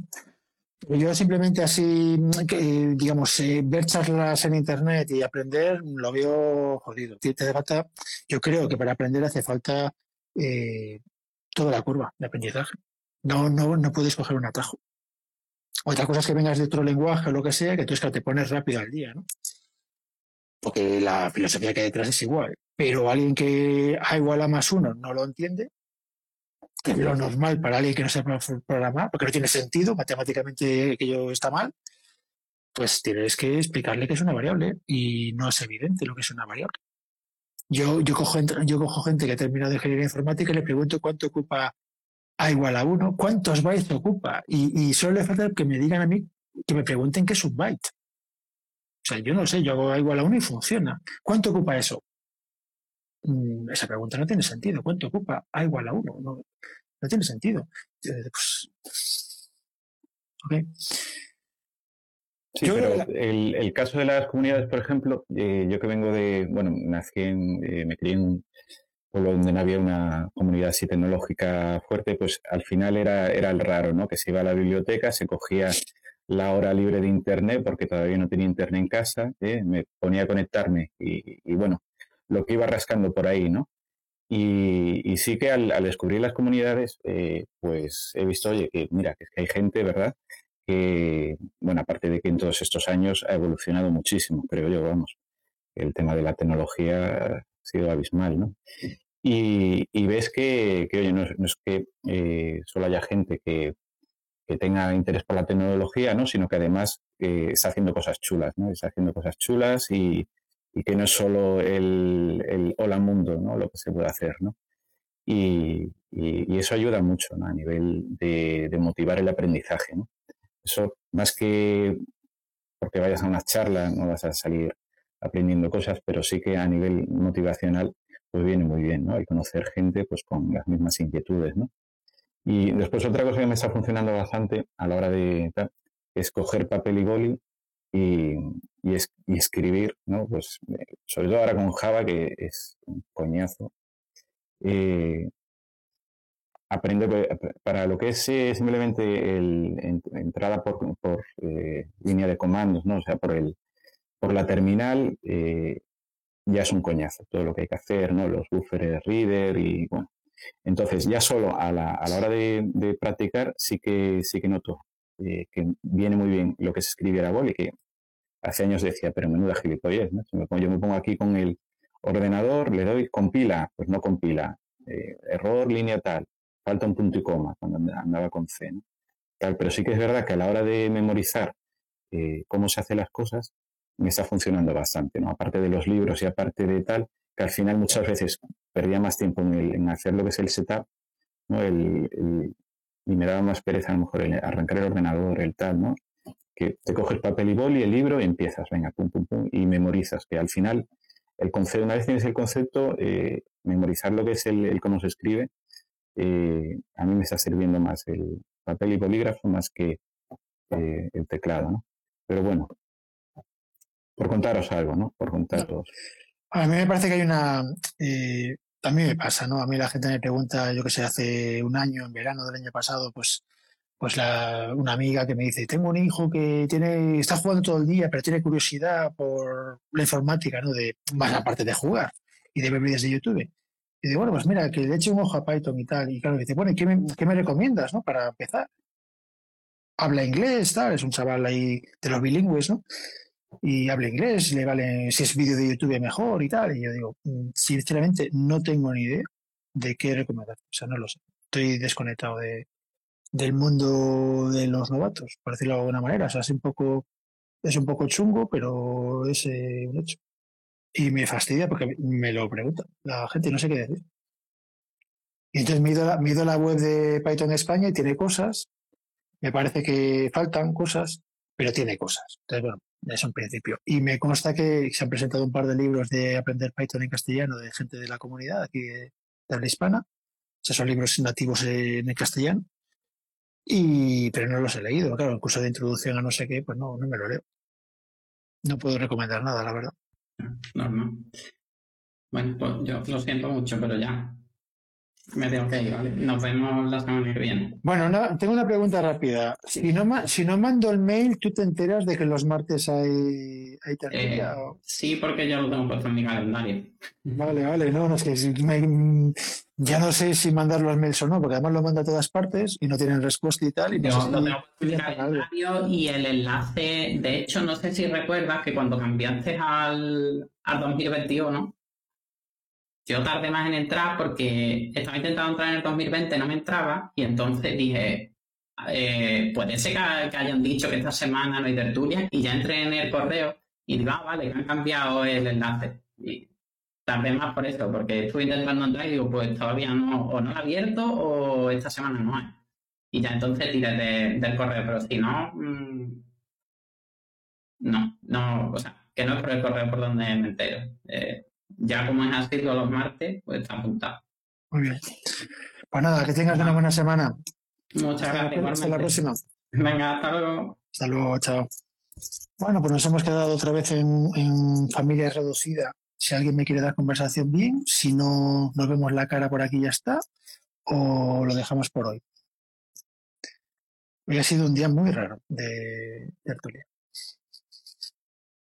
Bueno, pues me, anoto ya todos los martes. ¿eh? En principio, ¿no? ya sé. Sí, yo mando, yo mando, yo mando, los mails, pero es que lo mando a varias comunidades, que es lo que acabo de comentar, lo mando a varios sitios desde el principio, lo mando a varios sitios, porque entiendo que no es muy problemático, porque tiene muy poca actividad, la lista de correo y tal, tiene poco movimiento, entonces, bueno, un mensaje a la semana eh, no me parece que sea un abuso gordo, ¿no? Y, de momento no se ha quejado nadie. A lo mejor si alguien se queja, pues. Pero en realidad es que somos fijos, con lo cual. Eh, por los martes. Pero bueno, no sé si, te, si tienes alguna cosa más de la que charlar o tal, o qué. Ah, tú, por ejemplo, ¿eh? tú, por ejemplo, has empezado ya con Python 3, supongo, ¿no? Directamente. Sí, directamente. Directamente ya. Eh... Te estás ahorrando mucho dolor. Sí. Bueno, pues nada, pues lo dejamos por hoy aquí si quieres. Y, y la semana que viene esperemos. Hola. Sí, no, un poco para intervenir. Hola. Eh, sí, bueno, yo ando por acá de, pronto ocasionalmente. Generalmente escucho porque yo también pertenezco al grupo de, novatos. Eh, ya que están hablando de eso, bueno, me sentí más identificado, ¿no? Eh, claro, tenía una, un poco una pregunta, Jay. Eh, en cuanto a recomendaciones, por ejemplo, en Python, ¿qué, qué recomendaría para, para, un novato que también puede eh, cometer mucho error en cuanto a seguridad? Eh, de pronto hay, hay cosas que son obvias, digamos, para los más expertos. Esto no tienes que hacer al momento de, iniciar tu programa, que Entonces, quizás, ¿qué recomendaciones pequeñas dirías tú que, uno podría vale. ejecutar o no ejecutar? Una pregunta. Eh, ¿Estamos hablando, por ejemplo, más concretamente de temas de web, de aplicaciones web? Eh, en realidad, mm, no, yo, yo iría, por lo menos personalmente estoy pensando, eh, comenzando por los escritorios. Todavía no me he lanzado a lo, web. Bueno, a ver, normalmente, bueno, en el caso de web, que es, que es como lo más vulnerable, ¿no? Porque está abierto a todo el planeta entero, hay una serie de errores que son los errores típicos que se meten siempre. Hay una lista que se llama OWASP, o algo así, ahora mismo no lo sé, lo tengo que mirar. Eh, pero básicamente hay una, hay una asociación de profesionales de seguridad que cada año eh, publica una lista de cuáles son los 20 fallos o algo así, 20 o por ahí, 20 fallos comunes, ¿vale? Entonces, básicamente, y con la descripción de qué es el fallo, la explicación de cómo funciona ese problema, o sea, ese fallo, y, medidas para evitarlo, ¿no? Por ejemplo, el famoso SQL injection, por ejemplo, o buffer overflows, etcétera, ¿no? Y, eso está bien porque, bueno, son los fallos mm, más comunes y más graves. Básicamente es repasarse tu código sabiendo esos fallos que son, en plan, son como si fueran puntos de control en el coche, ¿no? En plan, cuando revisas el coche tienes que revisar estas cosas. Pues aquí, cuando revisas tu programa, tienes que revisar estas cosas, que no metes la pata con esto y con esto y con esto y con esto. Y con eso ya cubres muchísimo campo. Simplemente repasándote la lista. Es como si fuera una checklist y, que son como de 20, 20 errores comunes y, es verificar que tu programa no los tiene. ¿vale? Y luego, a nivel de... Eh, yo hace años eh, había listas de correo, supongo que seguirán existiendo, pero estoy más desconectado, listas de correo de, seguridad, que básicamente ahí se reportaban los errores de seguridad que se iban encontrando. ¿vale? Eh, una muy famosa es Booktrack, pero había, que Booktrack ya no existe, pero había muchísimas, ¿no? Entonces, el hecho de salir en esas listas de seguridad y ver los errores que se reportaban te valían para aprender que, que tú te estás metiendo la pata, ¿vale? O sea, el caso de los buffer overflow, por ejemplo, eh, era el, pan nuestro de cada día, ¿no? Entonces entiendes lo que es un buffer overflow y lo estás viendo todo, todo el día, lo estás viendo todo el día, ¿no? Luego, si sabes inglés, esto no es para programación, pero bueno, es para, para meterte en la mentalidad de la seguridad hay un podcast en inglés que a mí me gusta mucho. Mm, no es, es bastante técnico, pero no realmente no es técnico de verdad. Pero yo creo que, vale la pena escucharlo, que son es semanal y son como dos horas a la semana o así, que se llama Security Now, está en inglés. Y básicamente son repasos de la actualidad de seguridad de la semana. Y esas dos horas deja cosas fuera. O sea que cada semana hay más, hay más de dos horas de, de noticias de seguridad importantes. Luego en español hay un boletín de seguridad de la empresa Ispasec, ispasec.com, que se llama Una al día, que es un mensaje diario por correo electrónico, mail, con una noticia de seguridad del día. Y normalmente esa noticia de seguridad es un fallo de seguridad que te informa de que ha habido un fallo de seguridad, pero la parte interesante para esto que estamos hablando es que, por ejemplo, te envía al blog donde analiza el fallo de seguridad, explica cómo se ha explotado, cómo se ha analizado y que ya está parcheado, etcétera, ¿no? Y entonces leyendo estas cosas, quieras que no, pues te hace que seas consciente de, usos informáticos aparentemente nuevos y que son graves porque ves que, sistemáticamente son errores de seguridad, por decirlo de alguna manera. No sé si te sirve de algo.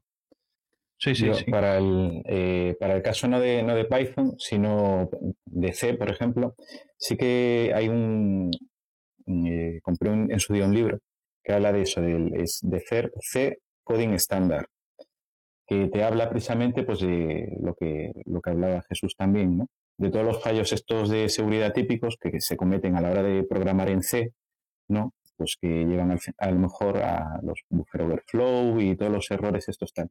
Y hay, hay libros, no sé si en Python, eh, perdóname, eh, habías dicho alguno ya, Jesús, no sé si hay alguno, pero en C, por ejemplo, programación en C, tienes de CERT C Coding Standard, ¿no? Y ahí si programas en C, pues tienes también una serie de errores comunes que puedes chequear que no los estás haciendo. ¿Sabes el nombre del autor? ¿Lo tienes a mano? Lo tengo, lo tengo aquí. Lo tengo aquí. Si lo puedes decir. sí, de C Coding Standard. 98 normas para desarrollar para desarrollo seguro, ¿no? Robert C. Sicor. ¿Cómo se escribe el apellido? Sierra Eco Alfa Charlie Oscar Romeo Delta.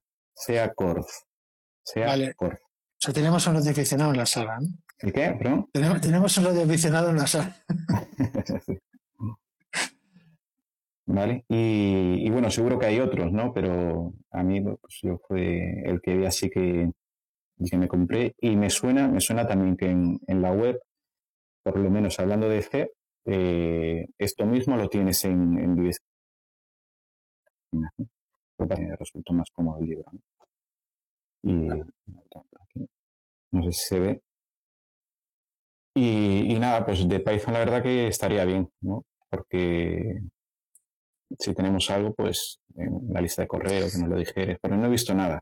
Es que, no sé si es que el, intérprete te lo, te lo ya o... A ver, hay, los fallos de seguridad que tienes en Python son diferentes a los que tienes en C, ¿vale? O sea, en principio no tienes buffer overflow, en principio, porque bueno, siempre se puede hacer cosas muy raras y tal, pero mm, no tienes pérdidas de memoria, ni buffer overflow, ni, ni memory leaks y tal, ¿no? Pero eh, en principio.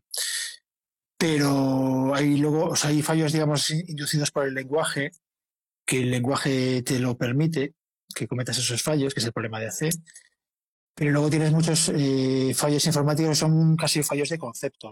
O sea, hay un ejemplo de manual, por ejemplo, es el, son los, los SQL injection, ¿no? que tú, tú permites que un usuario en un campo ponga lo que quiera, el campo nombre, y tú esperas que ponga un nombre, pero igual te mete una comilla menos menos drop table no sé qué y te acaba de borrar la base de datos. Porque tú has cogido lo que te ha dado el tío y se lo has tirado a la base de datos tal cual, en un select, ¿vale?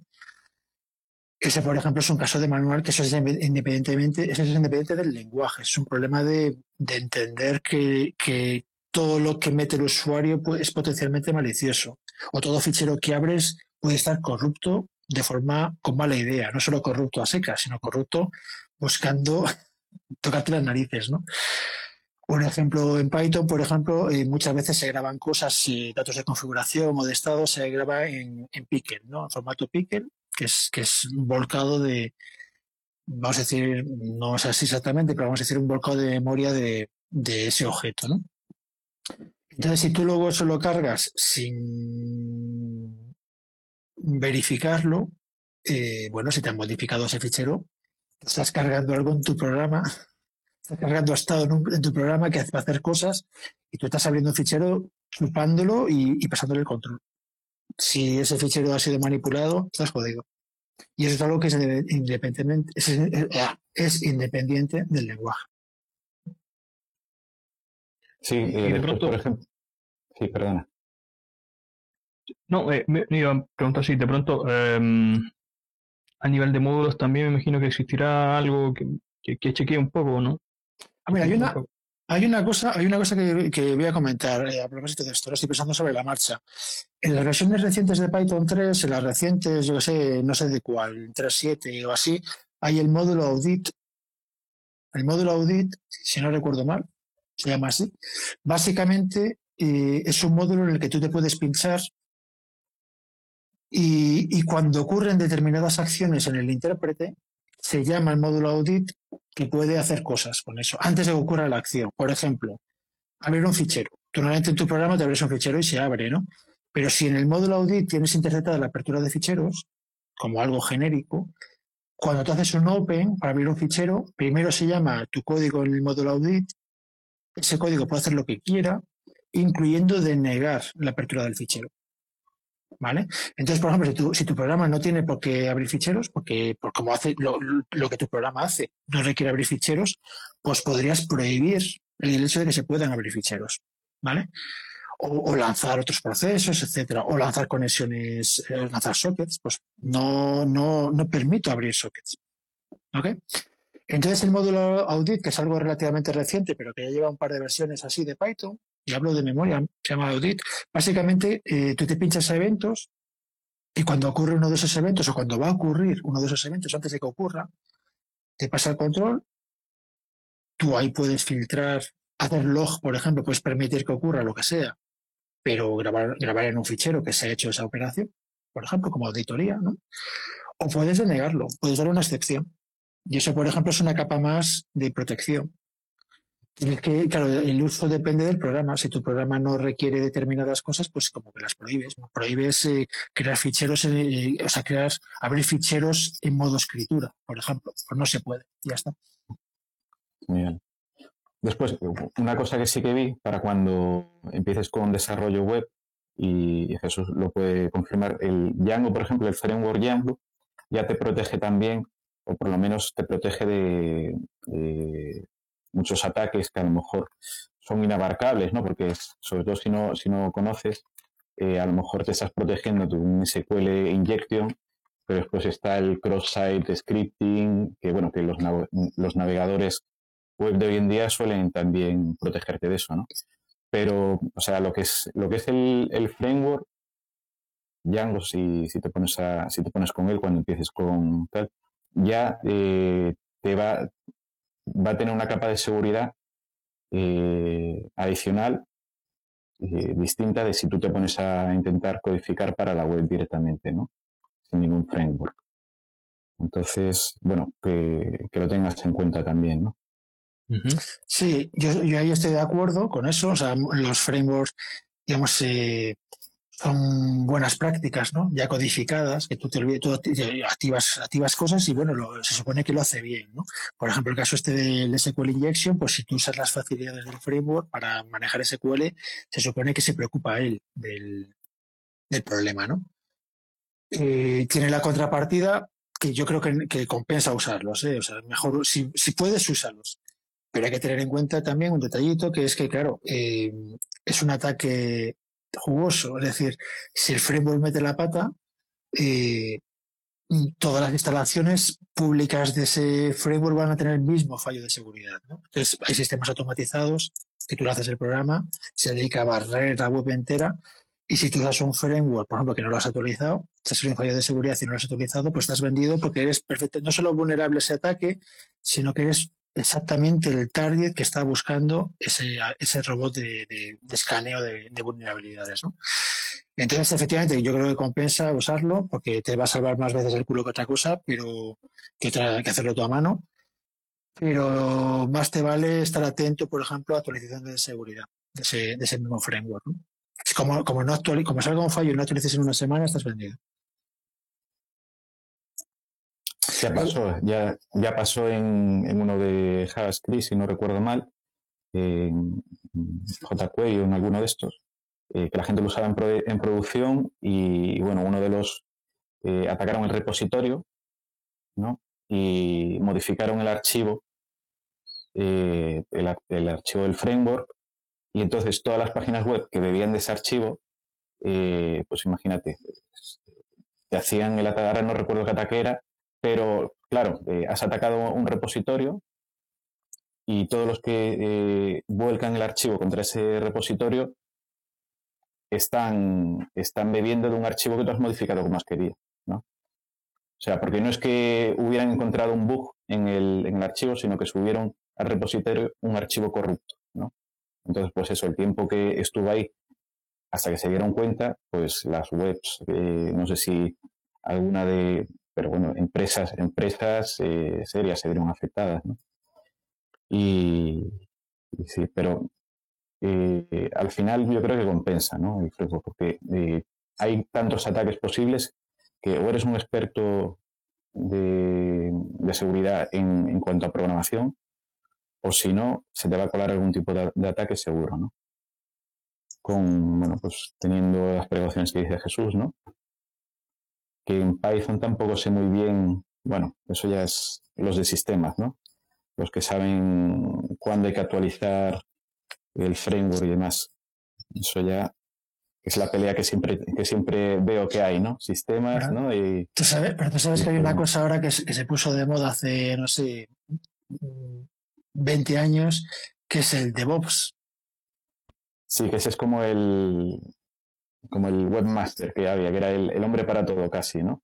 Que al final tienes que hacerlo todo, ¿no? Programar, eh, sistemas, el A ver, yo es que soy muy crítico con. Soy, yo soy el, el, abuelete, ¿no? De que no hay nada que le mole de lo nuevo, ¿no? Pero yo para mí un problema que tiene DevOps, o sea, DevOps se supone que es que la gente, o sea, es lo típico de, a mí me funciona. En mi portátil va la aplicación, pero en producción no, porque faltan librerías, porque es otra versión de servidor web o lo que sea, ¿no? Entonces, eh, y luego había un problema también de que muchos, sobre todo en empresas grandes, que hay mucha separación de responsabilidades, ¿no? Pues eh, tú haces el proyecto, se lo pasas a los de producción, los de producción lo intentan integrar allí, se pasan dos semanas, aquello no funciona ni para Dios, se te viene de vuelta simplemente con un... Eh, no funciona, tío. No, y tú no puedes tocar, dije, dame acceso a la máquina y te lo meto yo y tal, ¿no? Y entonces DevOps es una respuesta a todo eso, ¿no? A la, separación que había entre operaciones y desarrollo y que había ahí sus batallas y entonces pues, pues hay gente que, puede hacer las dos cosas. El problema es que yo no creo que haya mucha gente que pueda hacer las dos cosas. una cosa es programar y otra cosa son sistemas y son cosas distintas, ¿vale?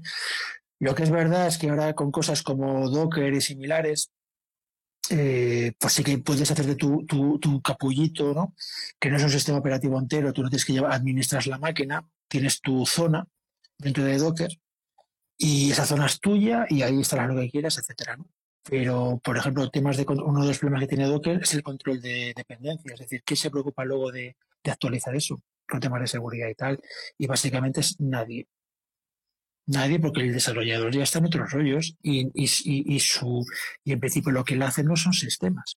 Entonces, una vez que eso está en producción, el que ya no lo toca. Entonces, es una cosa, bueno, fue una respuesta a esa separación entre producción y desarrollo, pero realmente no sé si ha funcionado muy bien, no lo sé.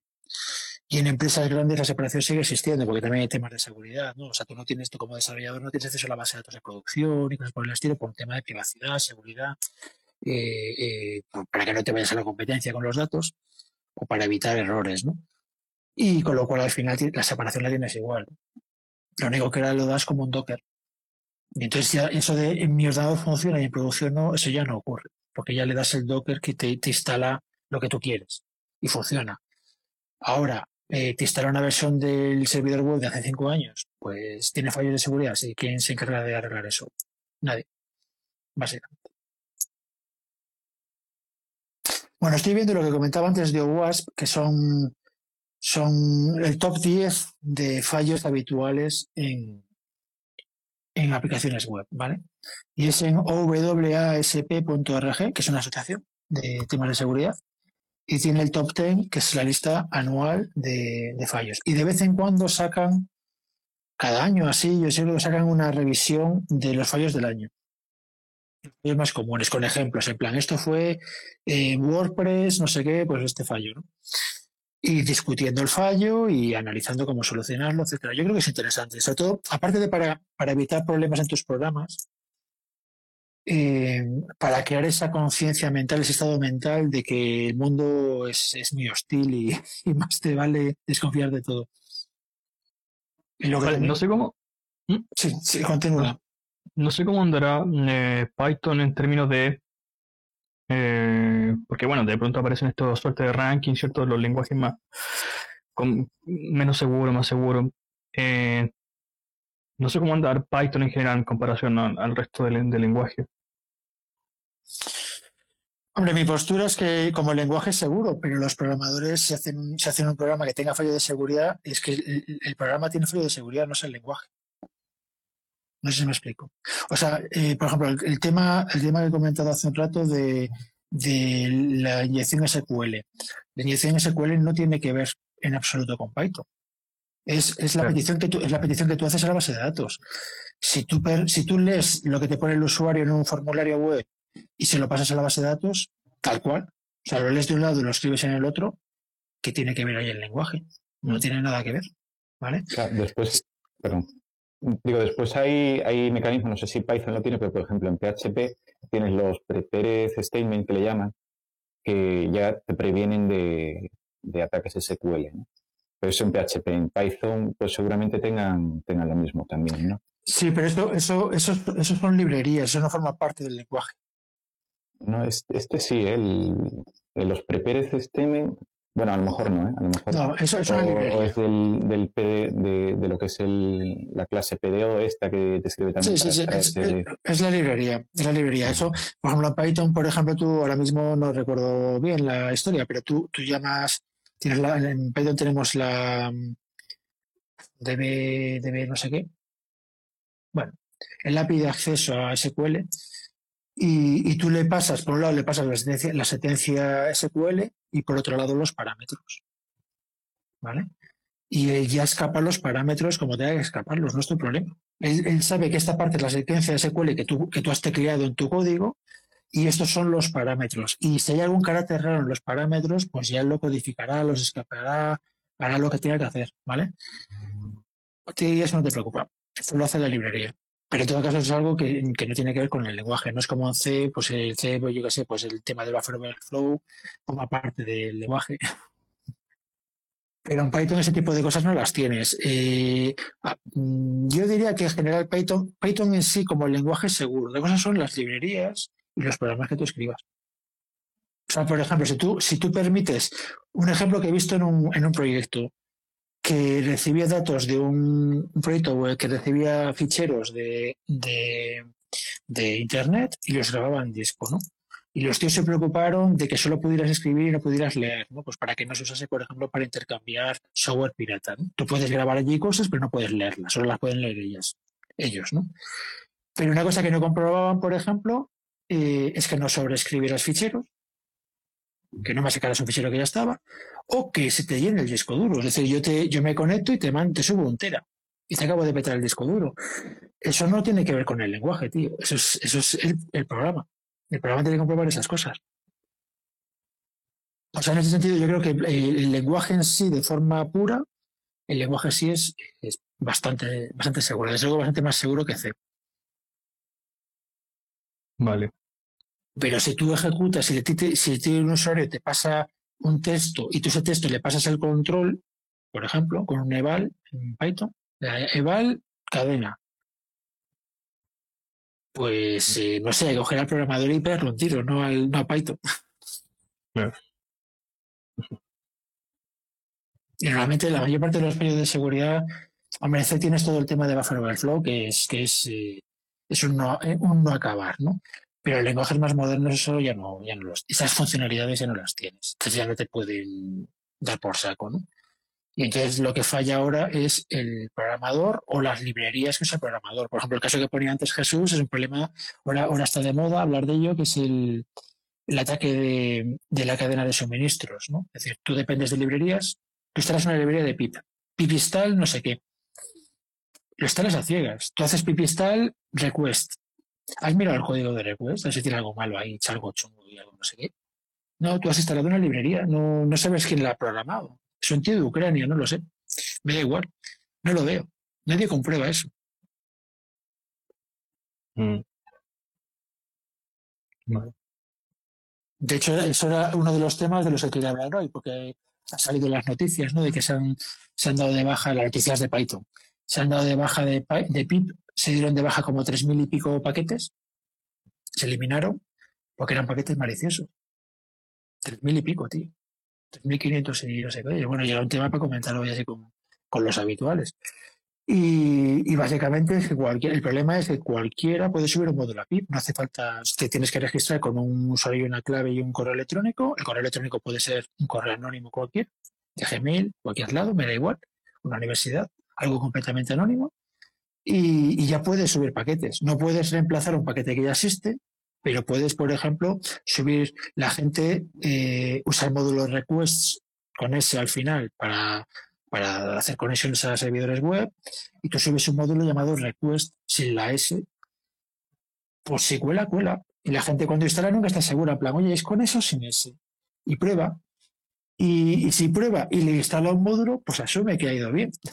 Y el módulo que acaba de instalar no es el que él quería. Pues estuvo probando a ver cuál era. Y esto, por ejemplo, ya te digo, se han dado de baja 3.500 y pico módulos hace unos días. Y básicamente no hay ningún tipo de control de lo que se subió ahora mismo. Pero ¿y esa baja es, me refiero, frecuente? Eh, cada cierto tiempo ya caen mil, mil, mil paquetes. ¿O en esta ocasión en particular?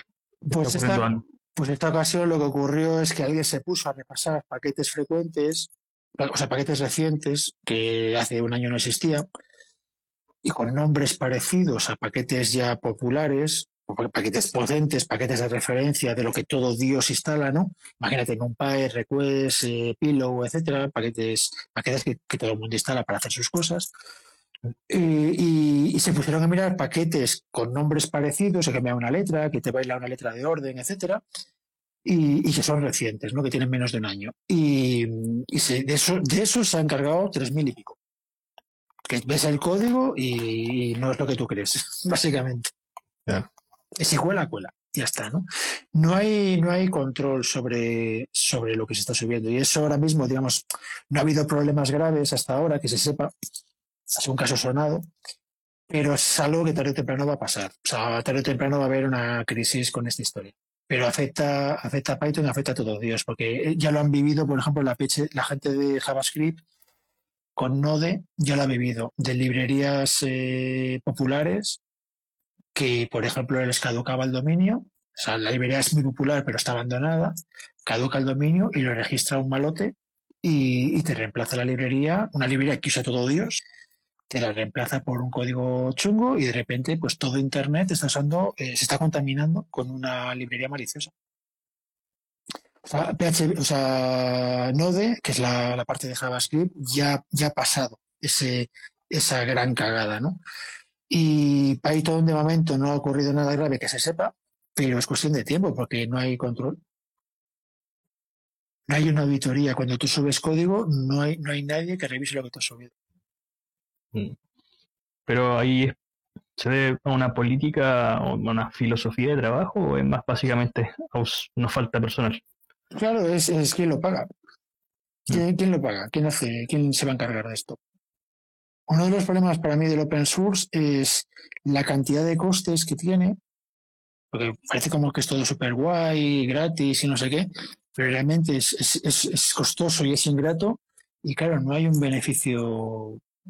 Antiguamente nos vendían que, bueno, que, era para el currículum, para ganar reputación y, que la gente te conozca y tener un trabajo mejor y tal.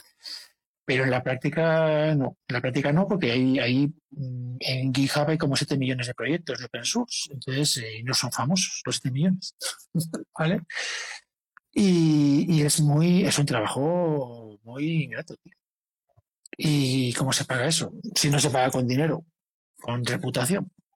¿Repasas el código? No.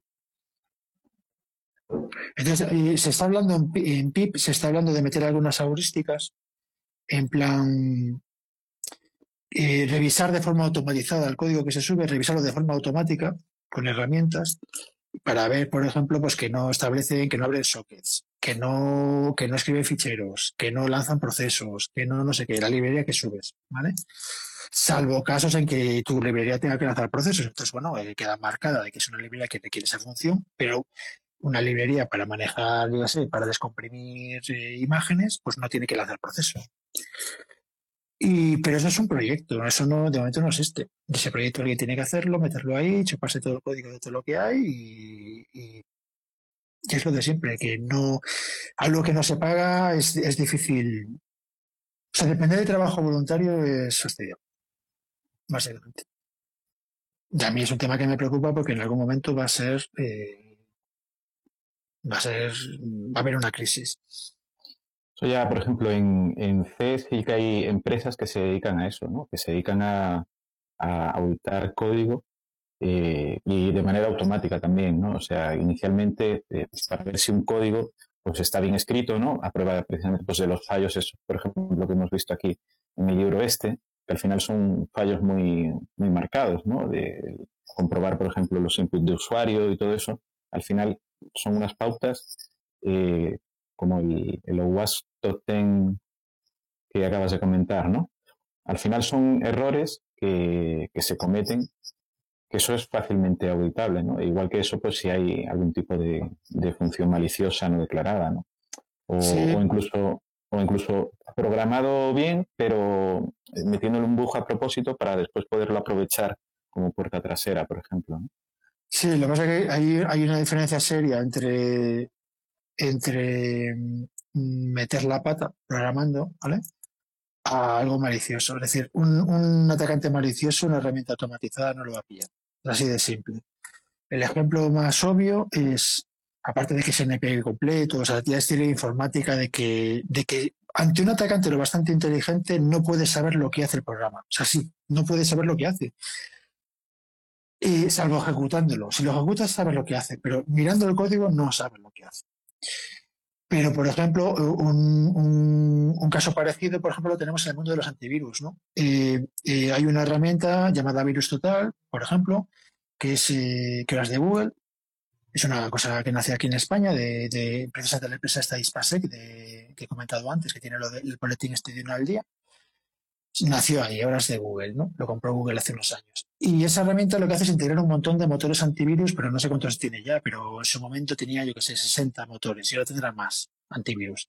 Entonces, ¿qué hacen los malotes? Los malotes lo que hacen es, te hacen un virus y lo van toqueteando hasta que Virus Total, que lo pasa por 100 antivirus, te dice que aquello que está bien, que ninguno ninguno ve problema con ese código, ¿no? Y tú vas tocando hasta que todos te dicen que está bien.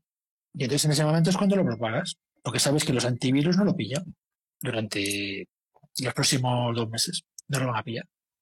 Porque tienes ya una herramienta, y por ejemplo, si tienes herramientas automatizadas de auditoría de código, eh, que yo tengo acceso a ellas, por ejemplo, pues yo, yo meto mi, mi, código malicioso, le paso la herramienta, la herramienta me salta diciendo, oye, que esto, esto es sospechoso. Entonces yo toqueteo hasta que la herramienta dice que está todo perfecto, tío. Y como si me tiro una semana tocando y dividiendo la línea en byte a byte y haciendo operaciones matemáticas innecesarias y tal, hasta que al final la herramienta me dice, lo vemos todo bien. Y en ese momento lo subes a PIP. O sea, yo, lo veo, es un problema como muy fundamental, es un problema universal, es un problema de Python, es un problema de usar las distribuciones de Linux, de que cuando tú te instalas un paquete, ¿de dónde te lo estás instalando, macho? O sea, es magia. Todo esto es magia. O sea, dependemos de trabajo de mucha gente que, no le pagamos, que lo hace por amor al arte. El PGP, el GNU-PG, la herramienta criptográfica tal, la mantiene un tío en Alemania. Ese tío cuando, cuando se aburra y se jubile, que el tío es mayor, ¿qué va a pasar con un GPG? No se sabe.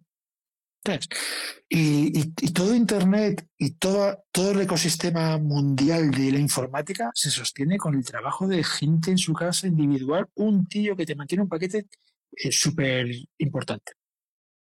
Y lo lleva un tío y no se está pagando.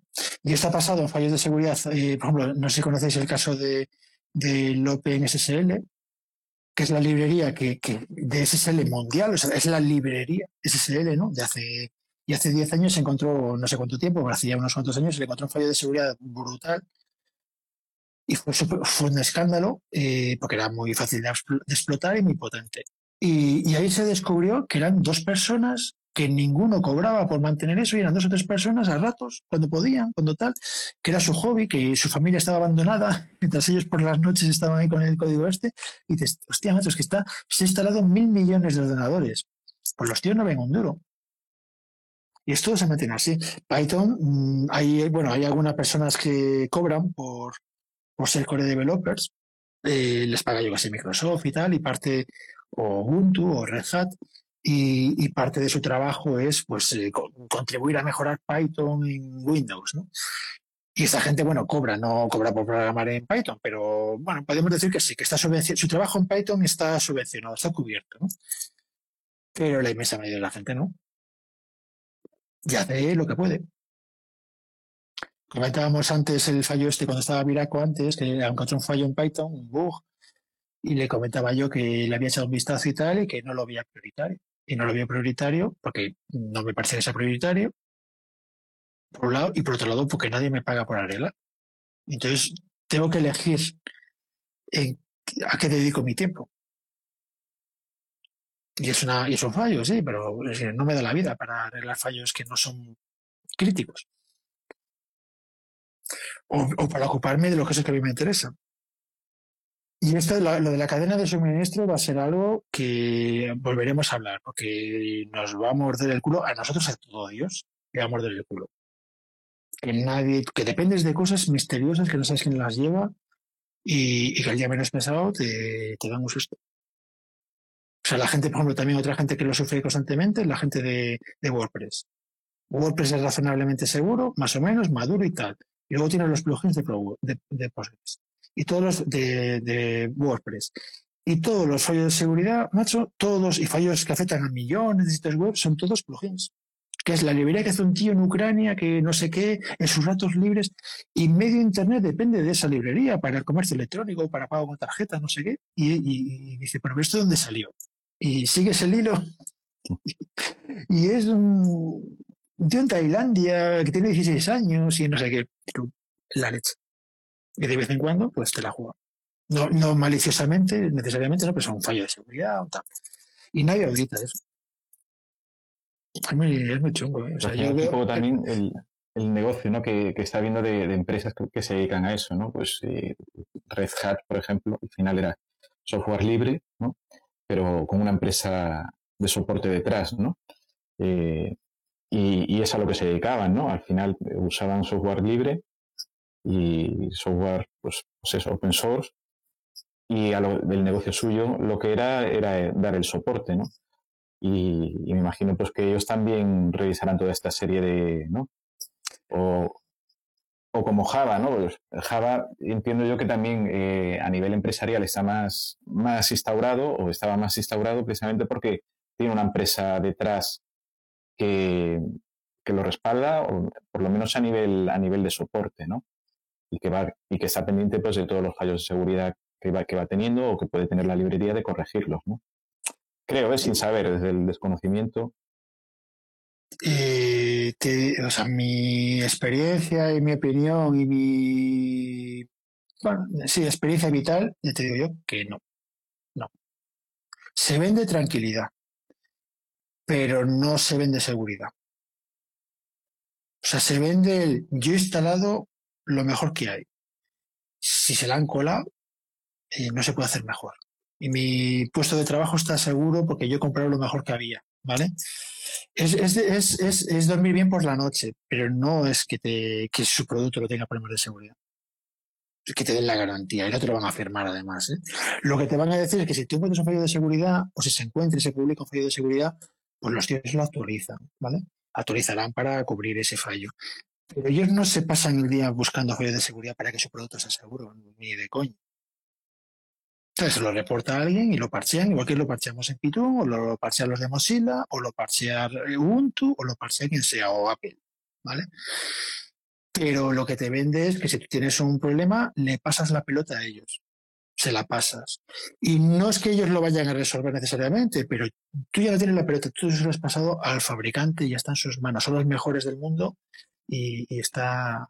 Por eso la gente mete Oracle, o por eso la gente te compra IBM, o tal, porque es en plan, si tengo un problema, yo puedo decir que he comprado lo mejor que había. Y, y si se le han colado a estos, imagínate todos los demás.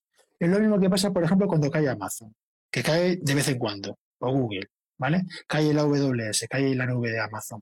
Pasó hace nada, hace un mes. Pues se aquello de, cayó Amazon, se, ha caído, se han caído millones de sitios web, se han ido al carajo. Es lo que hay. Son los mejores, a veces la caga, a saber qué pasó, pero ha afectado a millones. Y, yo soy uno más y tenemos lo mejor que hay. O sea, la, la pasado, se ha caído Netflix también. ¿Vale? Y tú dices, mm, es tú lo que has hecho es mover la responsabilidad a un proveedor. Y eso, y eso en empresas grandes, la gestión de la gestión del riesgo eh, es una parte importante de lo que hacen los ejecutivos. Es decir, el, el qué ocurre si las cosas van mal. Y no es, y, no es que no vayan mal, es cuando vaya mal, ¿quién va a ser responsable de esto? Y se contratan empresas para que te cubran eso. Y por eso te van a contratar una empresa grande para algo, cuando pueden contratar una pequeñita, pero la grande, si hay problemas, tú has contratado a una consultora mundial, tú has contratado a Accenture, has contratado a, a, a Corte Inglés, no has contratado a un, a un freelance. ¿vale? Sabe que al ejecutivo cuando tiene que explicar qué ha pasado, no es lo mismo que diga, no, contratamos al corte inglés y la cagaron, corte inglés o quien sea, ¿no? Alguien de informática, Oracle, que no hemos contratado a Jesús que trabaja en su casa y tal. Claro. Y eso es gestión de riesgo. es cuando vaya mal, porque algo va a pasar, cuando vaya mal, pues yo he hecho lo mejor, yo he hecho mi trabajo, yo he, yo he contratado a los mejores. Y Red Hat, mm, yo creo que peca mucho de eso, y, desde que lo compré IBM más. Yo conozco empresas eh, que tienen Red Hat, o sea, bancos y, operadoras telefónicas que, que, han pasado de, de Unix propietarios, de Solaris, IX y tal, han pasado a, Linux, pero claro, quieren soporte, entonces tienen Red Hat y, cuando tienen un problema, están igual de vendidos que cualquier persona del mundo. O sea, cuando, cuando les falla un driver y no sé qué, lo escalan y ya se van a dormir a su casa, de que ya es un problema de Hat. Pero no significa que mañana te lo hayan arreglado. Lo arreglan dentro de tres meses, cuando sale una versión nueva del kernel de Linux, que se lo arregla todo Dios. Pero tú, tú ya se lo has pasado a los mejores. Pero bueno, al final esto no es Python. Hoy ha sido un día raro, ¿eh? no sé yo si, si esta grabación verá la luz, porque no ha quedado una cosa un poco. Hasta la parte esa de, de que, que, cómo puede un novato aprender, que bueno, igual es interesante, no lo sé, tendré que oírla. O vuestra opinión de si vale la pena o no, no lo sé. Bueno, en fin, la verdad que ha sido un día muy raro. Yo también estoy muy cansado. Y eso que estamos a martes. No sé si alguien tiene algo más que decir o lo dejamos aquí. Llevamos ya como dos horas. Y me alegro de que, de que Jesús, que además es gallego como yo también, que yo llevo muchos años en Madrid, pero todavía voy a la playa ahí en verano. Y me alegro eh, de, verte en la cara y espero que, espero que seas, que te conectes como más, eh, te conectes los martes. Me lo tengo anotado ya. ¿eh? Me he puesto la cámara, te he, visto, te he visto un poco solo ahí y digo, joder, sí, la de, que echa, de que echa para adelante, ¿no? Echa para adelante las charlas y tal, con lo, con lo jodido que debe ser ponerse delante de una cámara, intentar sacar, ¿verdad? Pues charlas interesantes adelante y tal, y, y verte un poco así, ¿no? En plan, sin apoyo a lo mejor.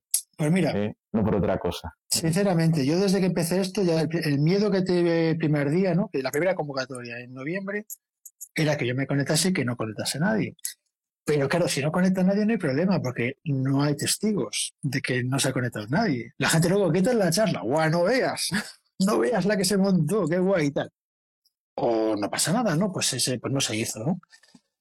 Pero cada día que ha, ido pasando me, ha sorprendido que, la verdad que ha habido, ha habido una respuesta bastante, bastante potente, pero cada día me ha ido importando menos. No, no sé muy bien por qué. No sé si si porque he visto que eso no pasaba, ¿vale?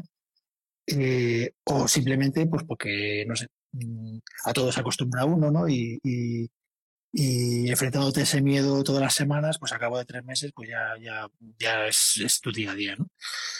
Pero bueno, agradezco que, que te haya, te haya apetecido charlar un ratito y tal, ¿no? Si no, pues no, no hubiéramos hecho nada y ya está, no, no pasa nada. Yo ya te digo, ya, como que ya lo, ya lo, ahora ya lo veo más, menos traumático para mí, por decirlo de alguna manera, ¿no?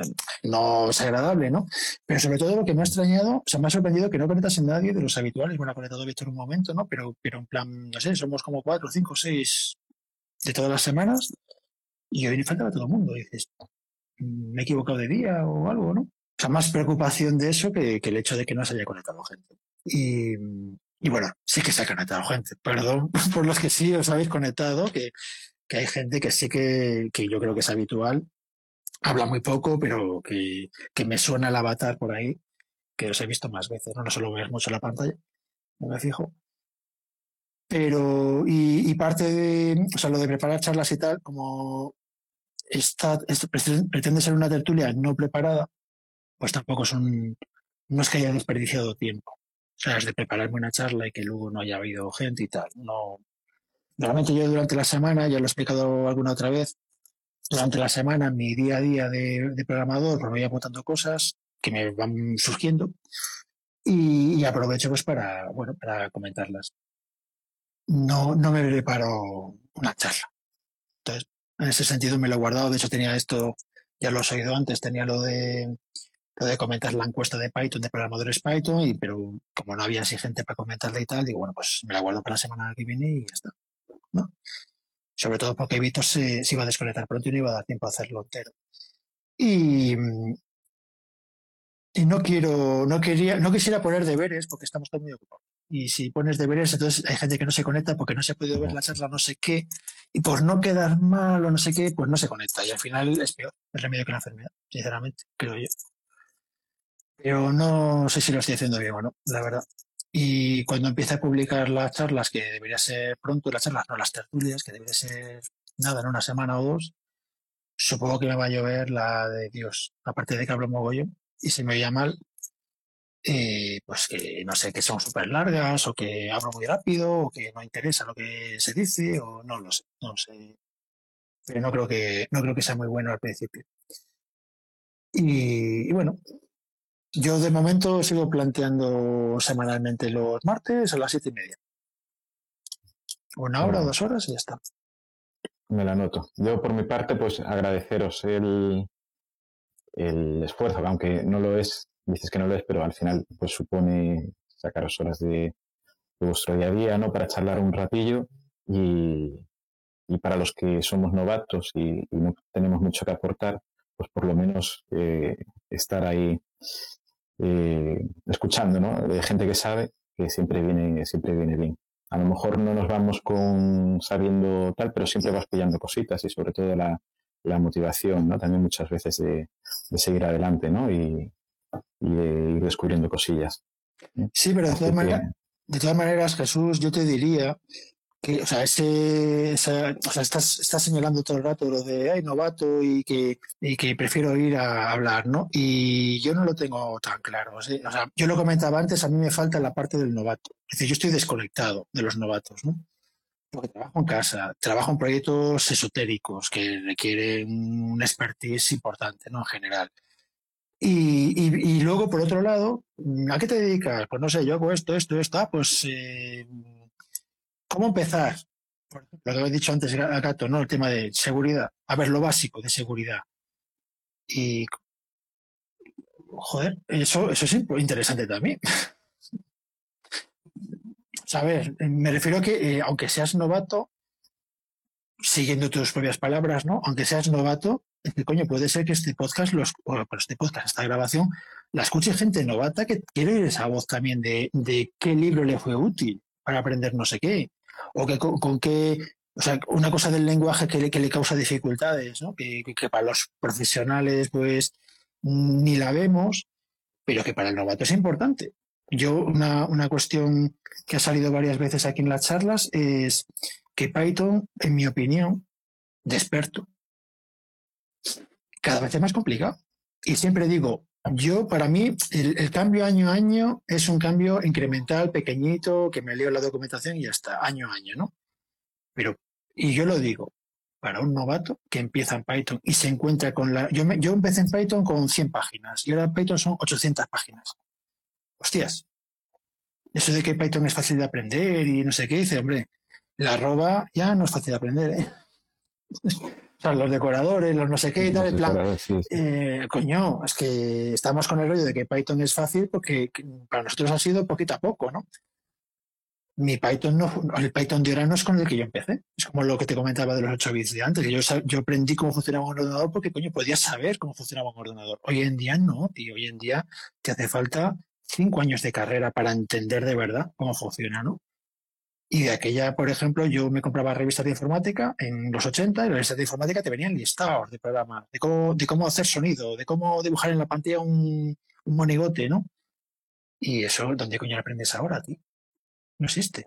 Entonces yo creo que los novatos, y no en el buen sentido, ¿vale? De, gente que empieza y que, que, que, bueno, que, está, que tiene curiosidad por Python y tal, em, yo creo que aquí cabe también. O sea, por favor, conéctate y habla. O sea, no te quedes solo. Ha habido, ha habido martes muy esotéricos del, de la máquina virtual de Python y tal, pero por otro lado dices, bueno, ¿y qué? No sé. Eh, hay cosas de novato que a mí no se me ocurren, pero que son muy importantes y que habrá gente que le interese oírlas. Y yo quiero hablar menos, aunque no lo parezca. Aunque la verdad, joder, esto, esto, es que me oigo, me, me oído las grabaciones y son dolorosas. Em, no te quedes con que no tienes nada que aportar, por favor. Eso es lo que quiero transmitirte, ¿vale? Y cosas que te parece que no vale la pena comentarlas porque como que te parecen básicas una vez que las, que las has resuelto o lo que sea, pero que en su momento te tropezaste con ellas y era un problema, habrá más gente que tenga ese el problema también. De cosas aparentemente básicas que para ti ya han dejado de serlo, pero que hace un mes lo era. Habrá gente que valore ese comentario. ¿Ok? Sí, ya solo, ya solo el hecho, por ejemplo, de las versiones, de las distintas versiones de las, de las máquinas virtuales, ¿verdad? Eso me supuso a mí un quebradero de, cabeza cuando estaba empezando con PHP. Y una vez lo veo y digo, no da gilipollas, macho.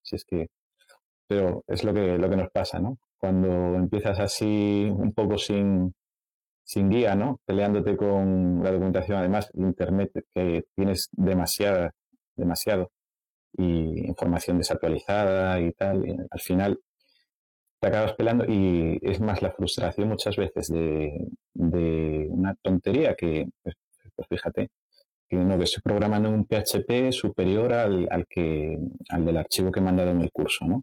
Por ejemplo, y por eso, pues, eh, la función no existe, ¿no?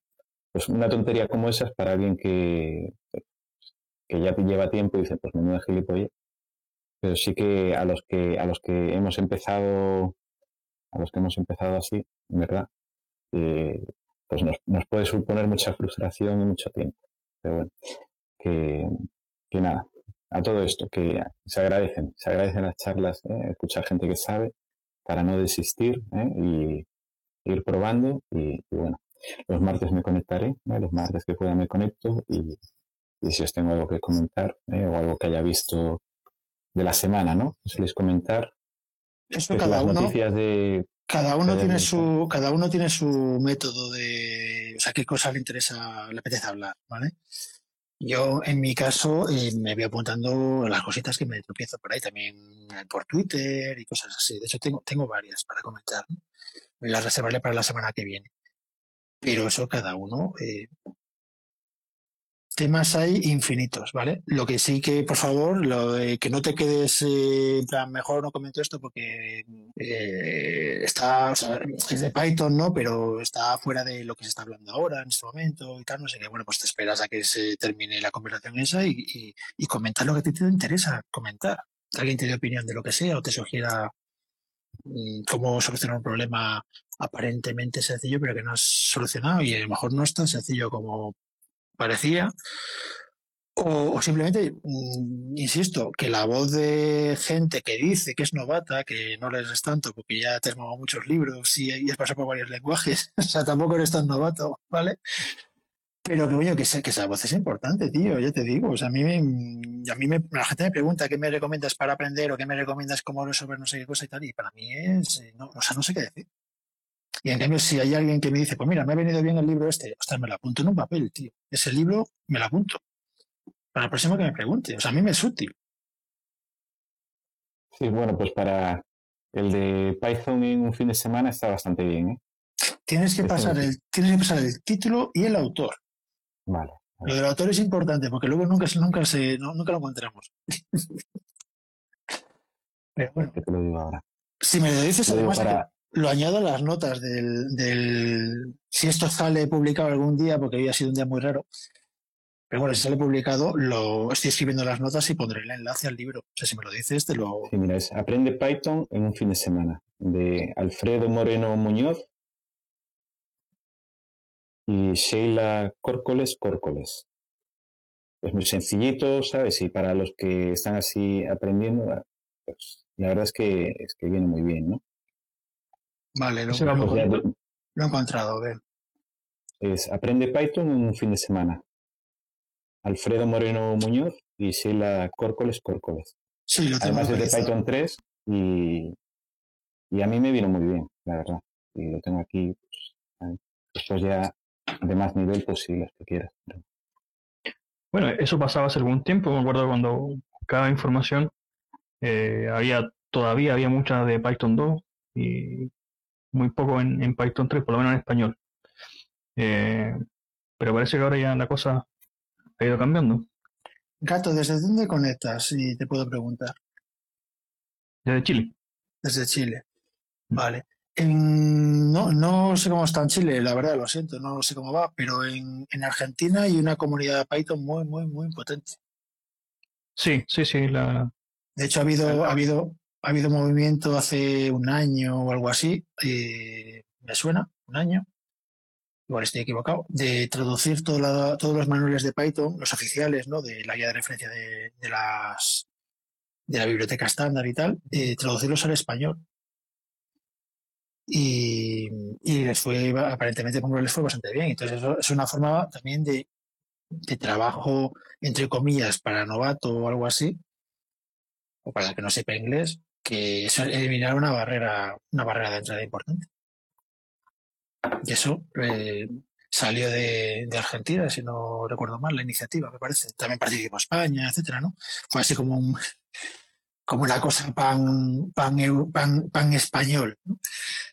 Pero yo no participé porque me parecía que era, que, era mejor que yo metiera tiempo en otras cosas y tal, pero conozco gente que participó y además incluso gente novata que, que flipaba, por ejemplo, intentando traducir cosas que no entendía muy bien qué significaban, ¿no? y el hecho de profundizar en, el, en esa librería, cómo funciona, cómo esos parámetros, qué es lo que hacen, etcétera, pues ha mejorado su comprensión del, de cómo funciona el, lenguaje. Porque mm, se vio obligada a, profundizar, a escarbar. No sé, yo creo que los novatos es importante que, los que dicen que son novatos, ¿eh? que no, no sé si es verdad o no, pero que es importante que esa voz eh, salga aquí en estas grabaciones. lo digo, lo digo en serio. O sea que a lo mejor hay que decir, si, si no os dejamos hablar, que también puede ser, bueno, si no os dejo hablar yo, que soy el que hablo todo el rato, es poneros, poneros pesados. O sea, os lo digo, no me voy a molestar, ¿eh? os lo digo en serio. Poneros pesados de que, de que hay, hay, hay que hacer un hueco ahí. ¿Eh? Si ocurriese. Bueno, chicos, si quieres lo dejamos ya, llevamos hablando un montón de tiempo, eh, llevo hablando un montón de tiempo, para variar. Y eso que me había propuesto de hablar menos. Y nos vemos los martes. ¿Ok? Vale. Vale, espero veros, veros y oíros. Buenas noches. Buenas noches.